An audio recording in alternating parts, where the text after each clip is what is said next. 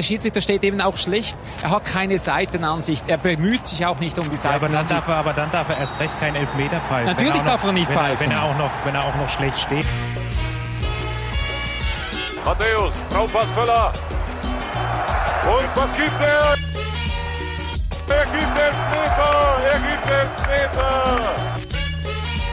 Özil, Özil, Özil. Ah, das ist das Gute bei dem. Ja!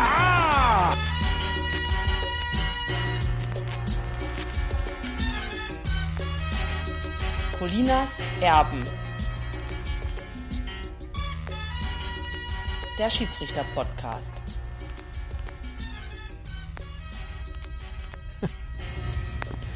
Wunderschönen guten Tag, hier sind Colinas Erben. Wir machen einen Schiedsrichter-Podcast und unterhalten uns heute ganz überraschend über die Fußball-Weltmeisterschaft. Mein Name ist Klaas Rehse und ich begrüße ganz herzlich die Malediva Alex Feuerherd.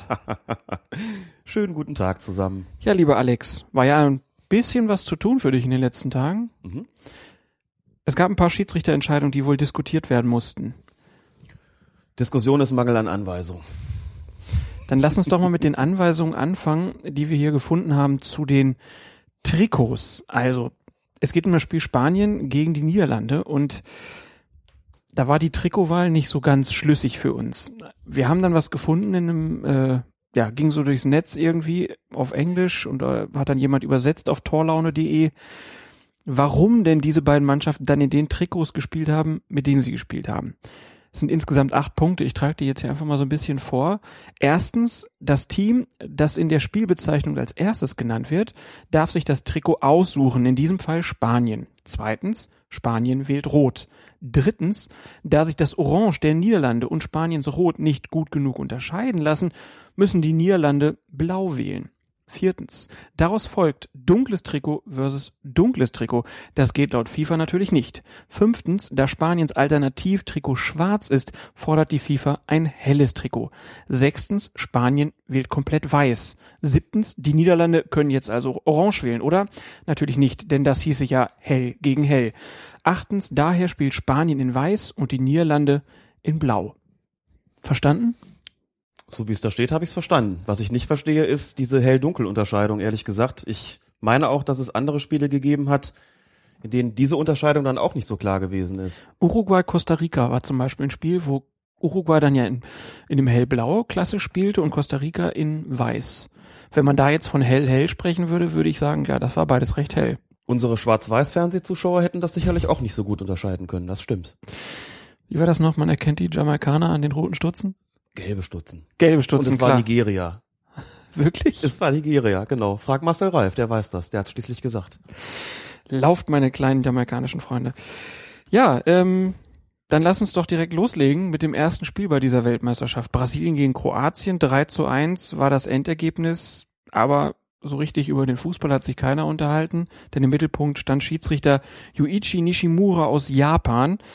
Der hatte nämlich direkt erstmal in der 27. Minute eine Entscheidung zu treffen, als Neymar Luka Modric mit dem Unterarm am Hals traf und Nishimura ihm dann die erste gelbe Karte des Turniers zeigte. Und ich gestehe, ich habe mich auch gefragt, hätte man da nicht die rote Karte zücken müssen? Weil Neymar guckt sich um, weiß genau, wo Luka Modric kommt und haut ihm dann eine runter. Könnte man so sehen, ja. Also zunächst mal, was dieses Blicken von Neymar äh, auf Modric betrifft, das konnte und musste man wahrscheinlich so interpretieren, dass er gecheckt hat, wo steht der eigentlich. Nun ist dieses sich umgucken nach dem Gegenspieler zunächst mal natürlich eine ganz normale Sache, wenn man einschätzen will, was mache ich denn jetzt mit dem Ball, der gleich kommt.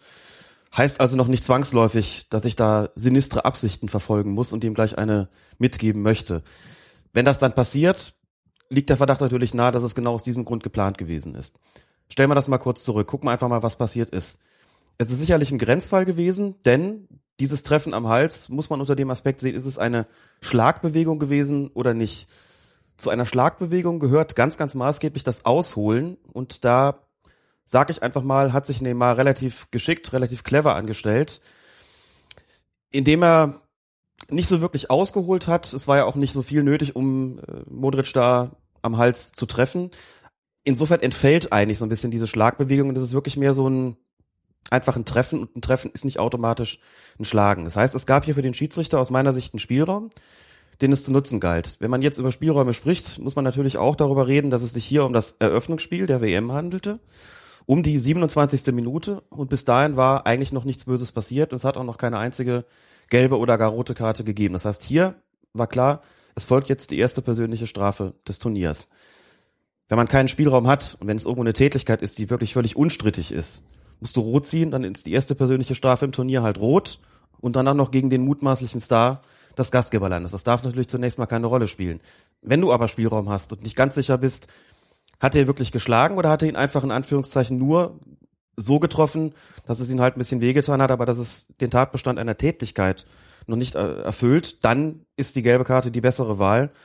Und insofern gehe ich hier auch mit, da nur eine Verwarnung zu zeigen, weil diese Ausholbewegung für mich so nicht zu erkennen war. Und selbst wenn man in der Zeitlupe sieht, der guckt sich den so ein bisschen aus, sehe ich die, den Tatbestand der Tätigkeit hier noch nicht erfüllt und war da mit einer gelben Karte auch einverstanden. Ich saß in einer wunderschönen Berliner Kneipe namens FC Magnet 05. Herzliche Grüße an dieser Stelle, hat mir ein wunderschönes WM-Eröffnungsspiel ermöglicht und hatte, als ich das gesehen habe, auch nach der Zeitlupe das Gefühl, das ist eine korrekte Entscheidung nach einer knappen halben Stunde im Eröffnungsspiel weil dir, wie gesagt, durchaus noch ein Ermessensspielraum vorgelegen hat. Das heißt, du saßt in dieser Magnetbar und auf einmal alle Blicke auf dich. Hat er da richtig entschieden? Einige wenige konnten mich zuordnen, nämlich die, die mit mir da waren und haben natürlich gefragt, wie siehst du das? Dann habe ich gesagt, ich fand das eine richtige, eine vertretbare Entscheidung. Ansonsten war ich da ja doch weitgehend anonym. Nishimura war dann ja nach dem Spiel natürlich, wir werden über die Hauptszene gleich nochmal sprechen, aber weil es sich hier gerade anbietet, man kann ja auch sagen, der hat den Neymar nicht runtergestellt, weil der ja vom Gastgeber kommt, weil er der große Star ist, der dann im Nachhinein auch noch zwei Tore macht. Und dann war zum Beispiel über den Sportschau Twitter-Account zu lesen, dass man bei Nishimura schon über einen Heimschiedsrichter reden könne. Schließlich habe er nur fünfmal, glaube ich, auf Foul ähm, oder auf Freistoß für Kroatien entschieden und 20 Mal äh, für Brasilien. Wenn man eine Statistik die sich mit der Zahl der Freistöße befasst, als Kriterium hier angeht, muss man natürlich immer auch fragen, wie kamen denn diese Freistöße zustande? Also wenn man sagt, die einen bekommen 20 und die anderen bekommen 5 und empfindet das als ungerecht, geht man ja bei dieser Aussage so ein bisschen davon aus, dass die Zahl der Freistöße einigermaßen gleich verteilt sein müsste. Wenn das Spiel entsprechend verteilt ist, wenn die Rollen entsprechend verteilt sind, wenn du zwei Mannschaften hast, die sich in puncto spielerisches Vermögen und Kampfkraft nicht sonderlich voneinander unterscheiden, dann ist das möglicherweise auch so. Aber die Zahl an sich sagt ja noch nicht viel aus. Wir hatten ja kürzlich diesen Fall des Bundesligaspiels, ich glaube, von Schalke gegen Gladbach mhm. oder Gladbach gegen Schalke, wo die Gladbacher im gesamten Spiel einen einzigen Freistoß verursacht haben und den auch noch in der 90. Minute. Da hätte man ja auch fragen können, warum pfeift der Schiedsrichter eigentlich vorher nicht irgendwas mal gegen die? Da hat aber niemand gesagt, der war irgendwie gegen Schalke. Da haben alle gesagt, boah, die Gladbacher haben es geschafft, nur einen Freistoß zu verursachen während des gesamten Spiels. Toll. Da müsste man hier sagen, gut, die Brasilianer haben also nur fünf verursacht. Um es auf den Punkt zu bringen, so wie ich das Spiel gesehen habe, war es in der Tat so, dass Brasilien die, sagen wir es mal verkürzt, spielerisch stärkere Mannschaft war und Kroatien vielleicht die kämpferisch stärkere Mannschaft mit ihren Mitteln dagegen gehalten haben. Daraus resultieren dann auch schon mal unterschiedliche Zahlen an Freistößen. Insofern fand ich das jetzt nicht verwerflich und auch nicht ein Zeichen dafür, dass Nishimura ein Heimschiedsrichter gewesen ist. Was Neymar betrifft, wie gesagt, er hat aus meiner Sicht einen Ermessensspielraum. Klar überlegt sich ein Schiedsrichter, wie von uns schon oft gesagt, wie gehe ich taktisch in solchen Situationen vor? Und wenn ich dann noch eine Möglichkeit habe, wenn ich dann noch einen Spielraum habe, dann nutze ich den. Ne? Das ist keine klare rote Karte gewesen, weil es keine klare Tätigkeit gewesen ist. Und wenn ich eine Verwarnung vertreten kann nach einer halben Stunde in so einem Spiel, dann ziehe ich die und schmeiß den nicht vom Platz. Insofern gehe ich da mit und kann insgesamt nicht sehen, dass er ein Heimschiedsrichter gewesen ist. Auch nicht in Bezug auf die Szene, über die wir gleich sprechen werden, wo einfach seine Wahrnehmung zugrunde gelegen hat und weniger irgendeine Neigung pro Brasilien, die man sowieso nicht nachweisen kann natürlich. Dann lass uns über den Elfmeter sprechen. 70. Minute, Dejan Lovren hält Fred, den brasilianischen Stürmer, ein bisschen und Fred geht danach theatralisch zu Boden. Nishimura gibt Strafstoß und zeigt Lovren sogar gelb. Neymar verwandelt den Elfmeter und die erste, ja, große Aufregung über einen Schiedsrichter bei dieser WM ist natürlich perfekt die Szene braucht man, glaube ich, nicht großartig zu diskutieren. Der fasst ihn schon oben an der Schulter ein bisschen an, aber das reicht nicht für einen Elfmeterpfiff. Gutes Argument, finde ich. Das sollte man sich einfach auch merken. Es genügt nicht für einen Strafstoß. Massimo Busacca, Der Chef der FIFA-Schiedsrichter hat sich hinterher an der Verteidigung von Nishimura versucht und hat gesagt, wenn der da nicht hält, dann passiert auch gar nichts. Das ist einerseits natürlich richtig, andererseits ein relativ untaugliches Argument, weil Fußball nun mal ein Kontaktsport ist. Das heißt, ein Kontakt muss auch zulässig sein. Es wird immer wieder Fälle geben, wo man eben nicht so klar sagen kann, ist es nun so oder ist es nun so. Sprechen wir vielleicht kurz darüber, wie Nishimura zu dieser Entscheidung kommen konnte. Er hat, das konnte man ganz gut sehen, im Fernsehen und auch anhand verschiedener Screenshots, einen frontalen Blick auf diese Situation.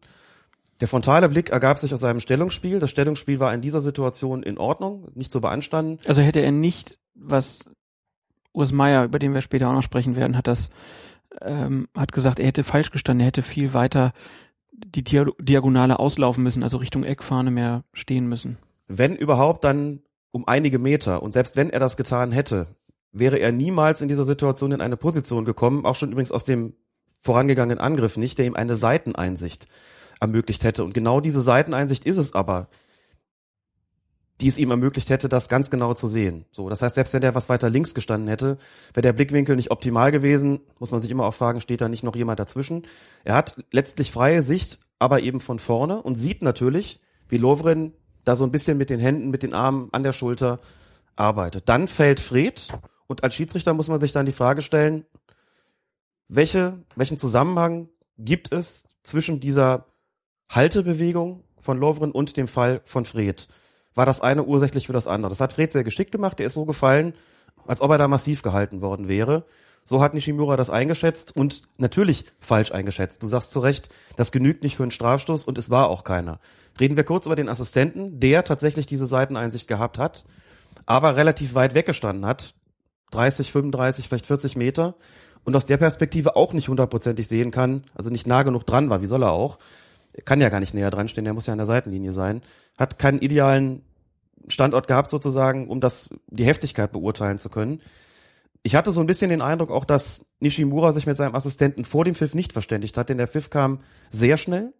Die gelbe Karte kam auch sehr schnell. Die gelbe Karte, die unterstrichen hat, ich sehe darin auch noch ein richtig unsportliches Halten und zeige deshalb gelb.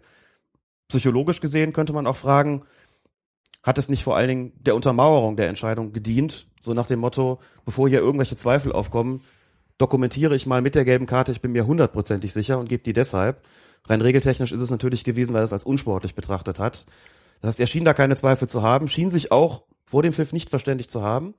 Hatte ich so den Eindruck, das kann ich aber nicht mit Gewissheit sagen, weil ich den Funkverkehr ja logischerweise nicht kenne. Das heißt, es war in letzter Konsequenz ein Wahrnehmungsfehler von Nishimura, das schon, ein ärgerlicher Wahrnehmungsfehler, weil er damit eine Entscheidung getroffen hat, die letztlich das Spiel beziehungsweise den Spielverlauf und auch das Spielergebnis maßgeblich beeinflusst hat. Was ich aber ausdrücklich noch dazu sagen möchte, ist erstens, es gibt keine Gewähr, dass ein, sagen wir, europäischer oder südamerikanischer Schiedsrichter das anders oder besser gesehen hätte. Solche Strafstöße sind in der Bundesliga auch schon gepfiffen worden. Das macht sie nicht richtiger, selbstverständlich nicht. Aber es ist nicht so, wie ich verschiedentlich hörte, dass es daran lag, ähm, dass der Mann aus Japan kommt, wo die Liga jetzt nicht vielleicht so richtig top ist und er die Geschwindigkeit oder die Tricks der Spieler nicht so richtig kennt.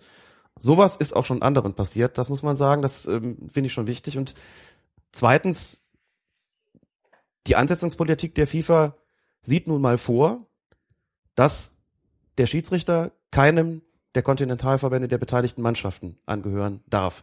Also in dem Fall Südamerika ist raus, Europa ist raus. Südamerika ist aus, Europa ist raus, letztlich die Kontinente mit den mutmaßlich stärksten Ligen. Insofern war klar, keiner von denen kommt in Frage. Und dann muss man schauen, wen habe ich denn noch zur Verfügung, der für ein Spiel dieser Güteklasse, dieser Qualität und dieser Bedeutung in Frage kommen kann. Dann hat man sich Nishimura genommen, der bei der letzten Weltmeisterschaft schon vier Spiele gepfiffen hatte, der aus einer Liga kommt, die jetzt auch keine, keine Klickerliga ist, und er ist Profi-Schiedsrichter. Und er ist Profi-Schiedsrichter. Und das sollte man auch dazu sagen. Und auch Profis unterlaufen Fehler. Ich will das nicht schönreden, das ist ein Fehler gewesen, eine falsche Wahrnehmung gewesen, da muss man gar nicht drüber sprechen.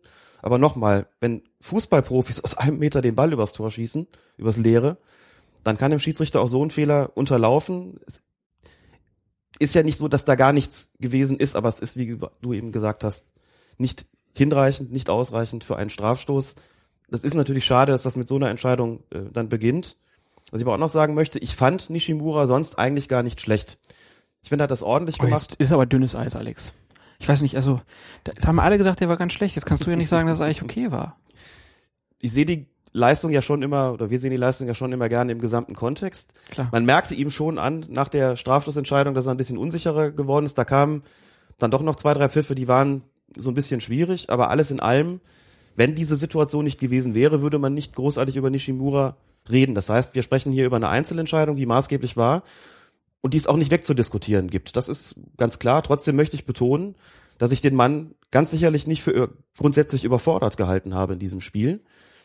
Er hat eine etwas unorthodoxe Körpersprache manchmal, etwas unorthodoxen Laufstil, aber das ist letztlich nicht zu beanstanden. Wie gesagt, schade, dass das Ganze so angegangen ist, aber wir neigen ja auch dann auch immer ein bisschen dazu, das Ganze zu entdramatisieren. Und das tun wir hier auch. Wie gesagt, ärgerlich, aber so katastrophal, wie es dargestellt worden ist, das lasse ich mal dahingestellt. Katastrophal fand ich, um mal was Abseitiges noch zu sagen, diesen, diese Freude über Elfmeter. Also das habe ich jetzt schon ein paar Mal bei dieser WM gesehen. Fred dankte dann ja auch irgendwem im Himmel. Also das ist auch so ein, also das ist was, das braucht kein Mensch. Diese Freude über einen über einen Elfmeterpfiff, also ganz merkwürdig. Empfinde ich persönlich auch als sehr unangenehm. Vor allen Dingen, wenn man sich schon freut, bevor überhaupt ein Tor gefallen ist, aber dass schon die Entscheidung, die natürlich weitreichend ist, dadurch gefeiert wird, ähm, halte ich für, sagen wir mal, moralisch fragwürdig. Da schließe ich mich an, ja. Gut, dann wechseln wir zur zweiten Partie der Gruppe A, Mexiko gegen Kamerun.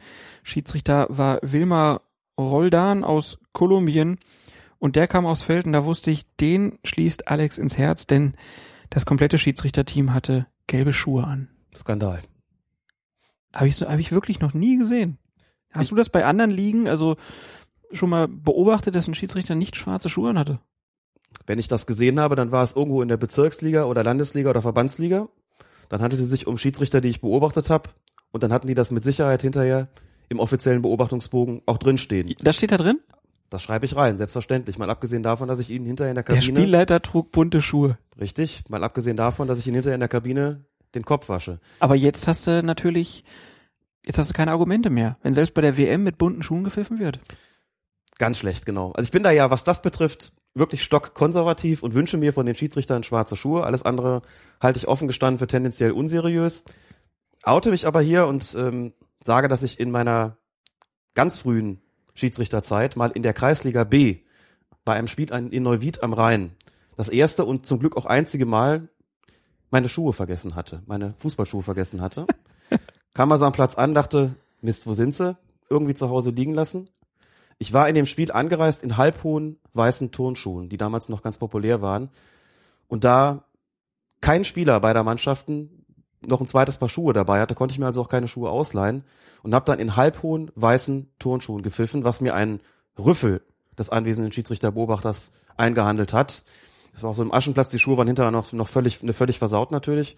Selbst schuld, das habe ich mir für alle Zeiten gemerkt und gebe das aber auch entsprechend weiter. Ein modisches Verbrechen. Da kann ich auch mal berichten, als ich meine wenigen Spiele pfiff, bin ich auch mal zum Spiel gefahren und hatte dann äh, meine Hose vergessen. Und pfiff dann in einem grünen Trikot, was ich damals hatte, und einer dunkelblauen Hose Du des hast deine Hose gastgebenden vergessen Vereins. gehabt? Ja. Und das in Zeiten vor Twitter? Hast du schon den Hosenzwang aufgehoben?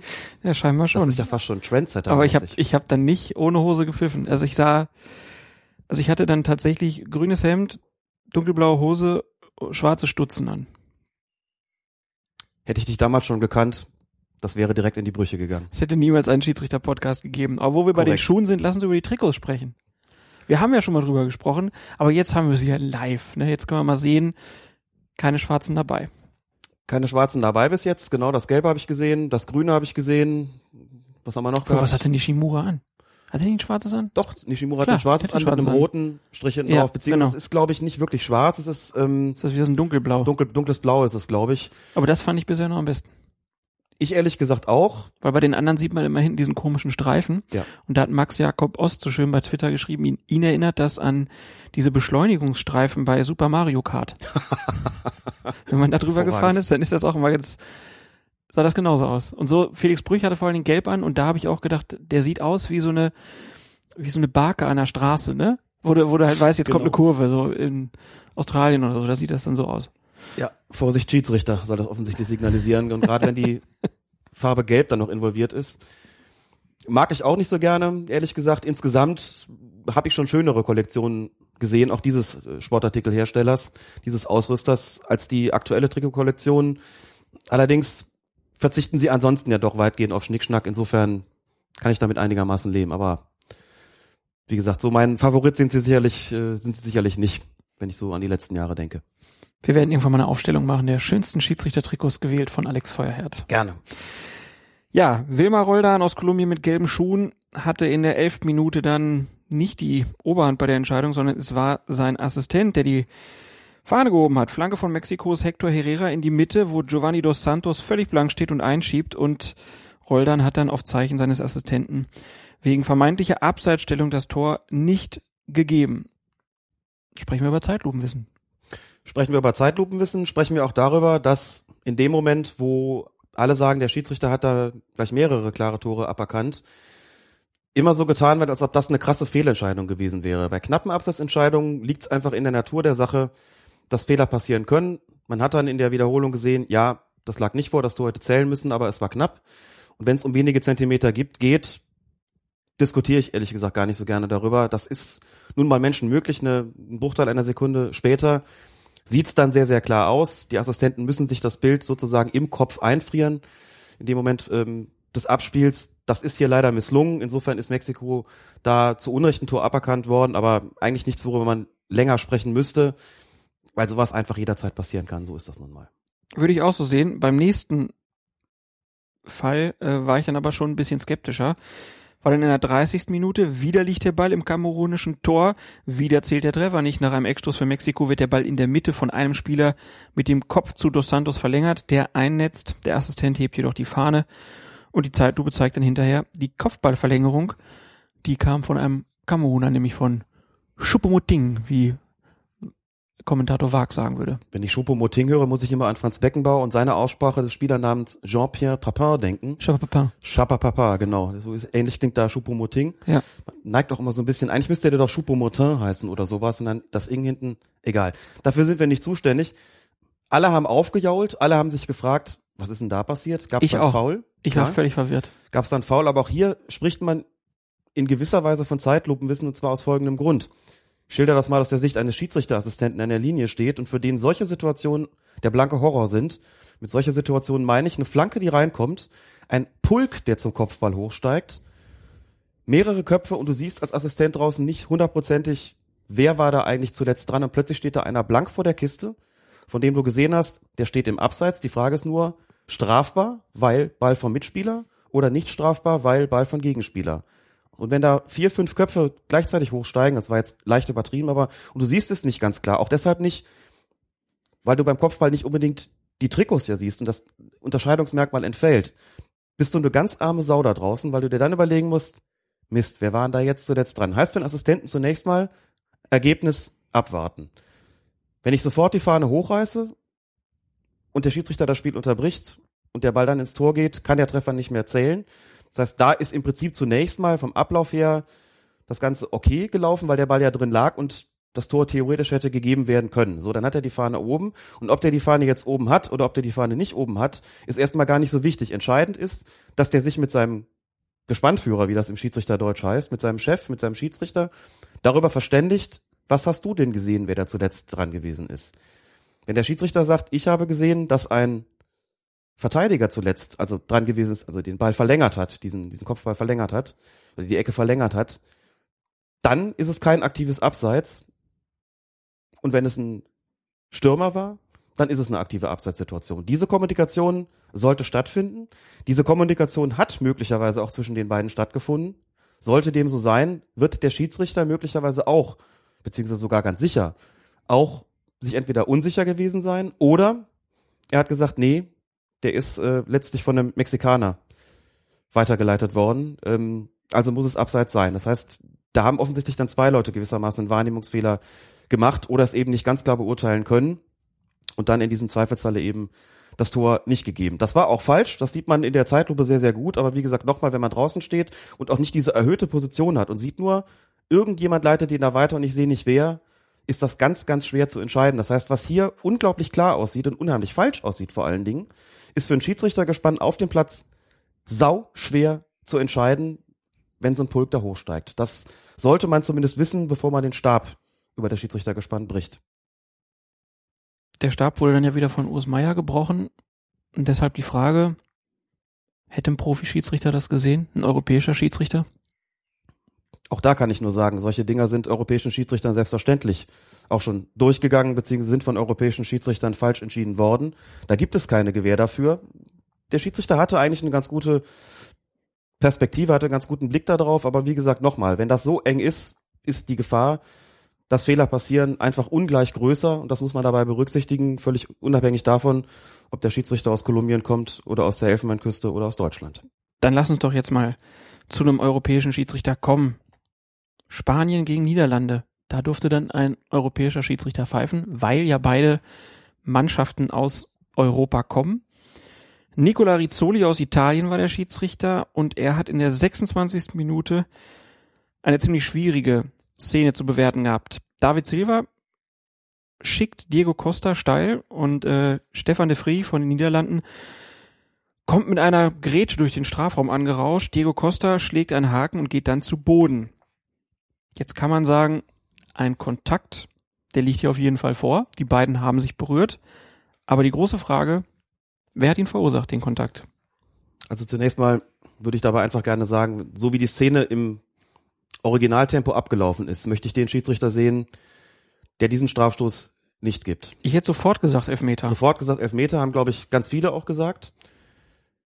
Das heißt dann immer so schön, als Schiedsrichter darf man den Elfmeter nur geben, wenn man sich hundertprozentig sicher ist. Und ich behaupte, neun von zehn Schiedsrichtern wären sich ja hundertprozentig sicher gewesen. Das resultiert einfach daraus, der eine kommt mit der Grätsche angerauscht, der andere schlägt einen Haken. Wenn es dann zu einem Kontakt kommt und der Stürmer fällt, gehen fast alle Schiedsrichter auf den berühmten Elfmeter. Hier kann man ja im Prinzip auch so ein bisschen wieder wie Busaka argumentieren, wo du ja vorhin sagtest, naja, wenn er die Arme da nicht hinpackt, dann passiert auch nichts.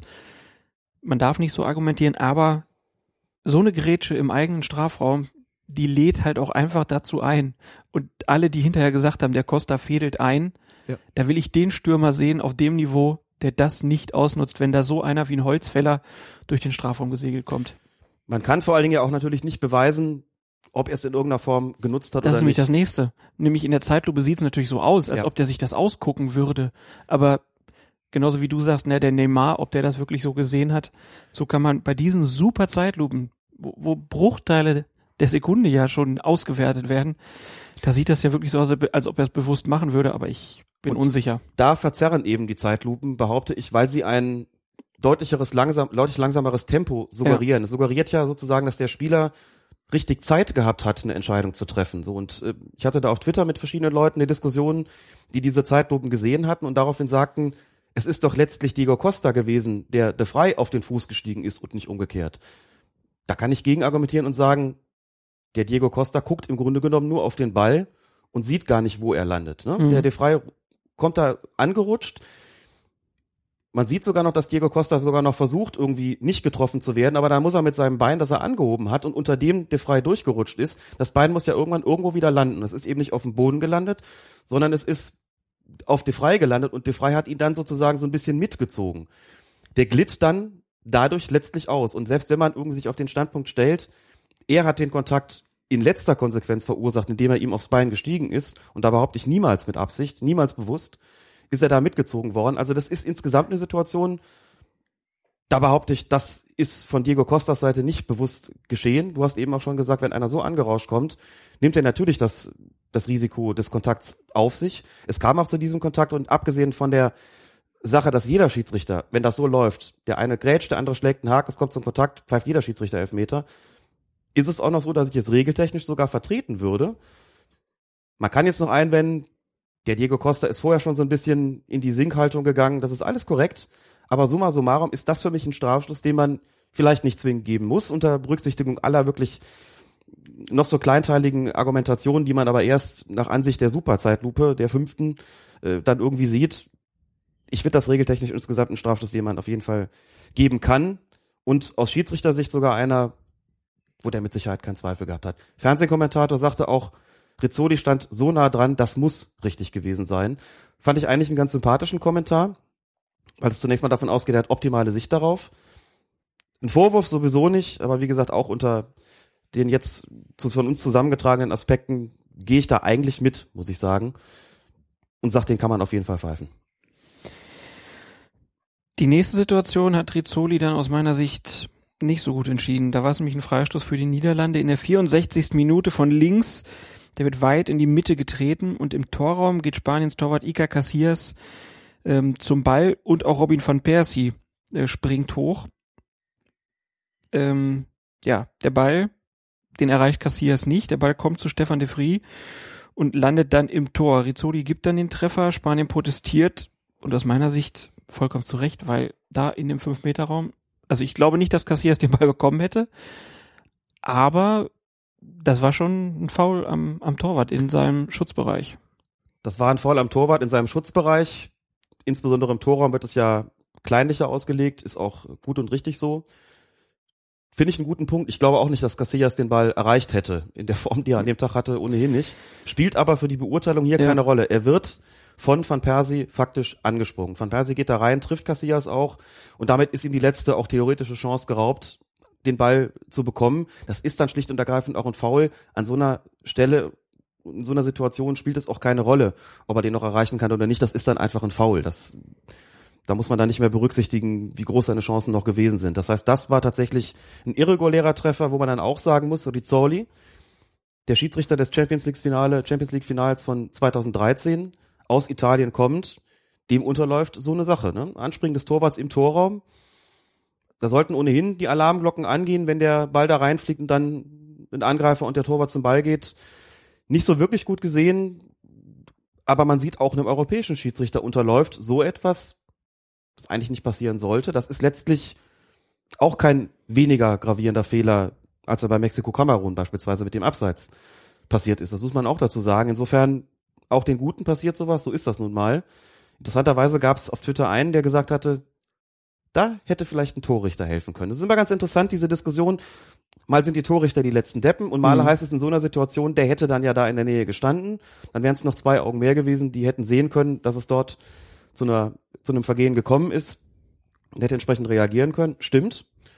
Aber so verlagert sich die Diskussion dann je nach Zweckmäßigkeit und je nach, je nach Vorfall um das mal so zu formulieren. Und es ist keine Garantie, dass er es gesehen hätte. Selbstverständlich nicht. Ne? Immer dasselbe. So, und das war das 1 zu 3. Damit war Spanien natürlich endgültig K.O. Ich bin weit davon entfernt, angesichts des Spielverlaufs hier von einem spielentscheidenden Fehler zu sprechen. Aber natürlich schon einer, der das Spielergebnis auch beeinflusst hat, wo es für Spanien dann anschließend noch schwieriger war, zurückzukommen.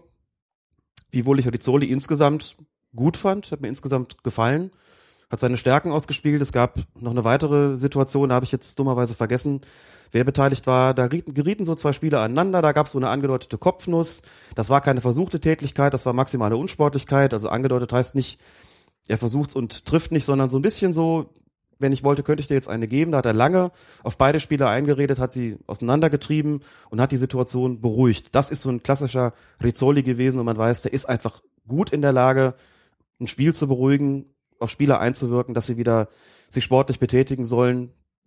Aber wie gesagt, auch ihm können in einzelnen Situationen eben Fehler unterlaufen. Den Strafstoß würde ich nicht dazu rechnen. Aber beim 1 zu 3 wäre definitiv ein Freistoß für Spanien fällig gewesen. Dann gehen wir zack zur nächsten Partie und kommen zum neuen deutschen Helden. Also ich war ja wirklich, ich glaube, es ist, ich weiß nicht, ob ein Schiedsrichter schon mal so gefeiert wurde, bevor er überhaupt den ersten Pfiff gemacht hat. Wir haben jetzt also noch ein weiteres Phänomen. Nach dem Partypatriotismus gibt es jetzt auch den Schiedsrichterpatriotismus. Ja, ich habe ich hab seinen schizophrenen Schiedsrichterpatriotismus getauft, weil der Schiedsrichter Felix Brüch, den nach dem Phantomtor keiner bei der WM sehen wollte, der ist jetzt der große Held, weil er kommt ja aus Deutschland und wir haben ja super Schiedsrichter hier. Ja, von Sack zu Held in wenigen Tagen hätte ich was gesagt. Interessant, nicht, dass sich der Kommentator so darauf versteift und dass es letztlich tut, weil es ein Deutscher ist. Wir können das hier nicht in extenso ausführen, aber es ist schon auffällig gewesen. Das äh, habe ich auch so gesehen und äh, diese, ja, seltsamen Anwandlungen, die es da gibt, ihn dann in den Mittelpunkt zu stellen, finde ich ehrlich gesagt befremdlich. Auch deshalb, um das nochmal zu sagen, weil die Schiedsrichter ja möglichst nicht im Mittelpunkt stehen sollen. Nicht, wenn sie aus Japan kommen, nicht, wenn sie aus Kolumbien kommen und auch nicht, wenn sie aus Deutschland kommen. Ist erfreulich, dass Felix Brüch so einen guten Einstand hatte, um es schon mal vorwegzunehmen. Aber wie gesagt, Fußball spielen andere und das sollte einfach nicht dermaßen im Mittelpunkt stehen. Wir gucken jetzt da trotzdem mal auf seine Entscheidung, die er getroffen hat. Zehnte Minute, Eckstoß für Costa Rica im Strafraum spielt Diego Lugano den Ball mit der Hand und Brüch gibt jedoch keinen Elfmeter für Costa Rica, sondern Freistoß für Uruguay, weil Oscar Duarte zuvor Diego Lugano gestoßen haben soll. Korrekt? Es ist korrekt und in der Zeitlupe wiederum auch ganz deutlich zu sehen. Und im Spiel war das auch hier eine ganz schwere Entscheidung, weil es nur ein minimaler Stoß ist. Ein minimaler Stoß im Luftkampf, der ihn aber entscheidend aus dem Gleichgewicht gebracht hat. Und daraus resultierte überhaupt erst das Handspiel. Wenn man jetzt schlecht steht als Schiedsrichter und einen der Assistent vielleicht auch noch im Stich lässt, sieht man den Stoß vielleicht nicht. Der war relativ geschickt gemacht. Ein Klassiker übrigens, wenn man mal erläutern soll, was eigentlich ein verstecktes Foul ist. Der hat nur ganz knapp mit dem, mit der Hand dran, hat ihn nur ganz minimal gestoßen, aber das hat genügt um ihn sozusagen in die Rücklage zu bringen. Daraufhin passierte das Handspiel und weil Felix Brüch gut gestanden hat und möglicherweise auch gute Unterstützung von seinem Assistenten hatte, hat er zu Recht dann eben auf Freistoß entschieden und nicht auf Strafstoß. Das war sehr, sehr gut gesehen. Wenn er das nicht so korrekt beobachtet, hat er schon nach zehn Minuten ein großes Problem, äh, weil er dann vielleicht einen Strafstoß gibt und die Zeitlupe dann deutlich nachweist, dem ist ein Foul vorausgegangen. Fünf Minuten später stand dann sein Assistent im Mittelpunkt, Stefan Lupp aus Zossen in Brandenburg. Da war es nämlich ein Tor, was Diego Godin erzielt hat. Der stand aber bei der Vorlage im Abseits und eben jener Stefan Lupp hebt die Fahne, Brüch annulliert den Treffer und da muss man einfach sagen, das war schon ziemlich gut gesehen. Das war eine sehr knappe Situation und bei knappen Situationen braucht man als Assistent und dann auch als Schiedsrichter immer das sogenannte Glück des Tüchtigen. Das hat er hier gehabt, gut beobachtet, gut entschieden, richtig entschieden. Prima, dass wir das gesehen haben. Man sieht, gerade mal eine Viertelstunde gespielt und schon zwei heikle Situationen zu überstehen gehabt. Man sagt ja so landläufig immer so, die erste Viertelstunde braucht auch der Schiedsrichter so, um die entsprechenden Maßstäbe und Zeichen im Spiel zu setzen. Und dabei sollte ihm bei schwierigen Situationen tunlichst auch das Glück zur Seite stehen. Aber natürlich auch das Können. In diesem Fall ist wirklich beides da gewesen und, äh, wie gesagt, ausgezeichnet gesehen sieben Minuten später die nächste knifflige Entscheidung. Diego Lugano kommt im Strafraum zu Fall und Felix Brüch ahndet ein Klammern von Junior Diaz. Gibt Elfmeter. Da haben alle bei der ersten Situation gedacht wahrscheinlich, oh, was, war das wirklich ein Elfmeter? Und dann guckt man die Zeitlupe und denkt, jo, der hängt ihm im Bauch. Genau, und auch das war gut beobachtet. Das ist übrigens immer sehr, sehr schwierig, wenn ein langer Ball in den Strafraum kommt und sich zwei Spieler in, also ein Abwehrspieler und ein, Angreifer Richtung Ball orientieren und auch in die Richtung, die der Ball nimmt, orientieren. Dann aus der Bewegung zu erkennen, ob dann Foul vorgelegen hat oder nicht, ist alles andere als leicht. Und er hat auch hier gut gestanden und diesen ja relativ kurzen Klammergriff gesehen, der dann auch wieder abgestellt wurde. Also er hat ihn nur ganz kurz festgehalten und dann wieder losgelassen. So nach dem Motto, ich habe doch überhaupt nichts gemacht. Und genau in dem Moment der ja auch nur Sekundenbruchteile betrug. Ne? Auch da ist es so, in der Zeitlupe sah das alles ganz klar aus. In der realen Geschwindigkeit, im realen Ablauf hat man aber gesehen, das war nur ein ganz kurzes Halten. So, und auch hier wieder super gesehen, korrekter Strafstoß, noch 22 Minuten, drei spielwichtige Entscheidungen, alle korrekt getroffen. Junior Dios, der ja bei Mainz 05 unter Vertrag ist, der hat nach dem Spiel gesagt, ich wollte meinen Mann halten und habe ihn ein wenig gezogen. Der Schiri hat das aber gesehen. Ist doch immerhin sehr ehrlich. Aber auch irgendwie süß, ne? Aber auch irgendwie süß, genau. Aber er war halt einen Schritt zu spät und wollte ihn dann irgendwie noch daran hindern, dass er, oder so ein bisschen wahrscheinlich ablenken, dass er vielleicht noch daneben macht und tja. Auch das ist übrigens wichtig und auch das ist ein Punkt, der so ein bisschen, ich will nicht sagen Richtung Taktik geht, Auf aber jeden Fall. doch, aber doch, doch, doch, doch. Das, natürlich geht das gegen Taktik. Jedes kleine Schieben ist doch immer Taktik des Abwehrspielers, um den Stürmer aus dem Gleichgewicht zu bringen. Meinte aber auch, dass man als Schiedsrichter beobachten muss, wer den Vorsprung hat und auch so, in dem Moment okay. einschätzen muss, was bedeutet das eigentlich für den, der den Rückstand da hat. Schafft er das noch, das mit äh, fairen Mitteln zu vereiteln, was dann möglicherweise passiert, wenn er es nicht vereitelt? Auch das muss ein Schiedsrichter sehen, gegebenenfalls antizipieren über den Bewegungsablauf der Spieler. Dann hat er ein wesentlich besseres Stellungsspiel und dementsprechend die bessere Position, um solche Situationen dann zu beurteilen. Also wieder richtig gut gesehen von Felix Brüch. 57. Minute, dann eine Situation, wo man zwei Fragen dran stellen kann. War eine Flanke auf das Tor von Uruguay. Oscar Duarte köpft den Ball ein und die zwei Fragen, die sich mir ergeben, sind erstens abseits und zweitens, hat Duarte den Kopf eigentlich zu tief? Oder vielleicht auch sein Gegenspieler Christian Stuani das Bein zu hoch? Fangen wir mit dem, was man über die Zeitlupe ganz einfach auflösen kann, an. Was abseits? Es ist offensichtlich abseits gewesen. Den Verdacht hatte ich ehrlich gesagt gar nicht, als ich es gesehen habe. Dann wurde es aufgelöst, knapp, aber abseits. Also auch Felix Brüch ist nicht fehlerfrei. Und so Hat Tom Bartels aber nicht gestört in der ARD. Hat seine Lobhudelei äh, ging einfach weiter. Ja, ist ja auch kein Kolumbianer, sondern Deutscher. Dann sieht das beim Abseits schon anders aus. Nein, im Ernst. Es lag eine Abseitsposition vor, sie war nur knapp. Man brauchte ein bisschen, um es zu erkennen. Auch hier natürlich kein Vorwurf an den Assistenten, kein Vorwurf an den Schiedsrichter. Das nicht gesehen zu haben, das war sehr, sehr knapp. Aber es bleibt natürlich trotzdem abseits. Und die zweite Frage. Hatte Duarte den Kopf da jetzt zu tief oder vielleicht auch sein Gegenspieler Christian Stuani das Bein zu hoch? Das war schon ein intensiver Zweikampf in Auf dem Moment Fall. zwischen den beiden. Im Grunde genommen könnte man sagen, es ist eigentlich beides der Fall gewesen. ne? Der eine fliegt da schon mit hohem Bein, gestreckten Bein in den Zweikampf, in dem Fall also Stuani. Duarte ist relativ tief mit dem Kopf. ne? Das ist schon so eine, ähm, so eine Stelle, da geht man nicht unbedingt mit dem Kopf hin. Aber beide sind ja sozusagen in dieser Sprungbewegung. Insofern stellt sich die Frage mit dem Kopf zu tief im Grunde genommen gar nicht. Zumindest ist es so, dass Stuani nicht im Eingreifen gehindert worden ist. Also Kopf zu tief. Um das auch kurz zu erklären, ist tatsächlich ein Vergehen. Also der ähm, Spieler darf den Ball eigentlich nicht auf, auf einer Höhe mit dem Kopf spielen, dass der Gegenspieler sich da nicht traut einzugreifen, weil er ihn nicht verletzen will. Das ist auch gefährliches Spiel und wäre ein indirekter Freistoß. Das ist immer so ein bisschen schwierig zu beurteilen, dann, wo man eigentlich so die Grenze setzen will. Hängt auch mit der Größe der Spieler jeweils zusammen. Auch im Strafraum indirekter Freistoß. Genau, ähm, wäre auch im Strafraum ein indirekter Freistoß. Also es heißt natürlich nicht, dass ich nicht auch eine Handbreit über den Boden den Ball mit dem Kopf spielen darf, nur darf dann kein Gegenspieler in der Nähe sein.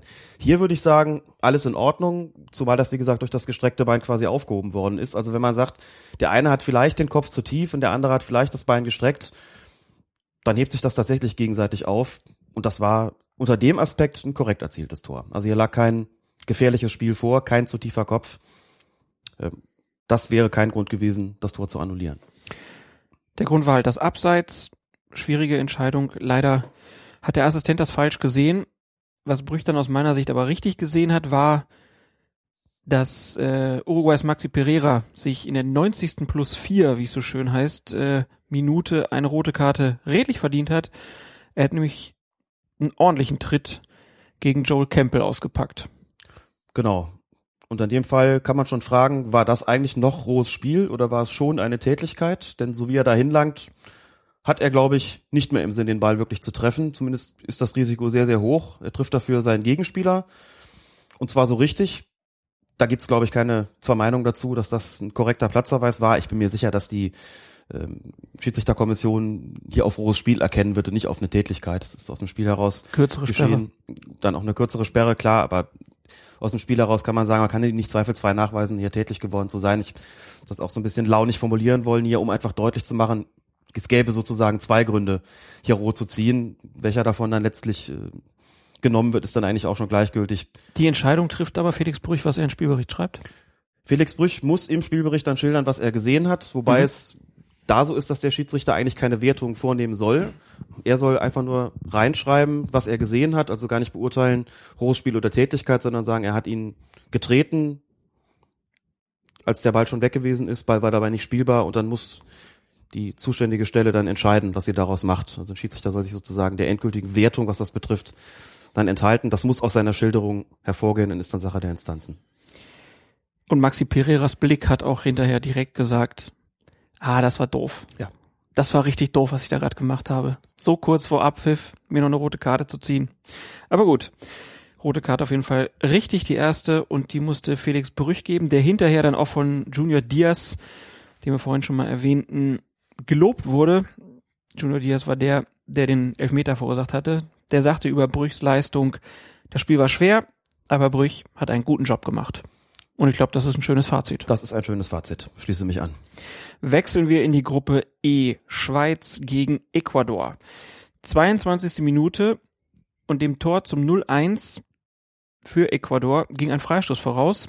Und da war das erste Mal die große Unruhe, denn der Freistoßschütze, der hat den Ball etwas außerhalb der gesprühten Markierung gelegt, was die Schweizer dann auch äh, protestieren lassen hat. Das war, ich glaube, Lichtsteiner heißt der von der Schweiz, der Abwehrspieler. Der stand da so ganz alleine und schrie sich die Le Seele aus dem Leib und Schiedsrichter Rafshan Irmatov aus Usbekistan hat den Freistoß dann einfach ausführen lassen. Was ist davon zu halten? Hätte er darauf drängen müssen, dass er den Ball wieder zurück innerhalb der Markierung legt? Stellen wir uns die ganze Situation zunächst noch mal vor, ohne das Spray, also so wie wir sie gewöhnt sind. Wenn der Schiedsrichter einen Freistoßort festlegt, ist er normalerweise bindend. Jetzt muss man dazu sagen, je näher ein offensiver Freistoß am gegnerischen Tor ausgeführt wird, umso genauer muss man auch sein, was den Ausführungsort betrifft. Ist ja klar, da kommt es ja dann schon wirklich auf einen Meter oder auch auf Zentimeter an. Wenn ich den Freistoß aus der eigenen Hälfte ausführe und lege den irgendwie zwei, drei Meter weiter oder auch vier Meter, interessiert das keinen. Hier hätte es, glaube ich, ohne das Freistoßspray auch keinen großartig protestieren lassen, dass der den nochmal 20 Zentimeter oder wie viel das waren oder 30 weitergelegt hat. Scheint irgend so ein Psychoding zu sein. Ich will nicht, dass der in diesem komischen Sprühkreis da irgendwie liegt. Keine Ahnung, was ihn da sonst bewogen haben mag, Voodoo? den Ball dann nochmal wegzulegen. ja, irgendwie sowas. Das Sprühsahnen-Voodoo, genau. Der Punkt ist natürlich dabei, bevor wir dann gleich mal zu einer Einschätzung des Freistoßsprays kommen und zu so einer Art Zwischenfazit nach den ersten Spielen. Wenn ich eine Markierung anbringe, ist die im Grunde genommen auch verpflichtend. Da kann ich den Ball nicht einfach weglegen. Ich will einfach nur mal zwei andere Beispiele nennen. Beim Strafstoß ist es ja auch nicht zulässig, den Ball einfach mal 20 Zentimeter neben den Elfmeterpunkt zu legen. Und selbst beim Anstoß, also einer relativ unbedeutenden Spielfortsetzung, liegt der Ball genau auf dem Mittelpunkt und nicht 20 Zentimeter in irgendeine Richtung daneben und auch gar nicht in der gegnerischen Hälfte, dann liegt der auch genau da. Warum? Weil eine Markierung natürlich auch psychologisch gesehen was aufzeigt, was verbindlich macht. Und wenn ich das dahin sprühe, dann ist das auch so, dass das verbindlich ist. Ich will nicht kleinlich sein und ich würde ohne das Freistoßspray auch gar nicht so argumentieren, würde sagen, naja gut, dann lass ihn den halt noch 20 Zentimeter nach rechts liegen, interessiert doch nicht, so kleinlich muss man da nicht sein. So würde ich das grundsätzlich auch vertreten.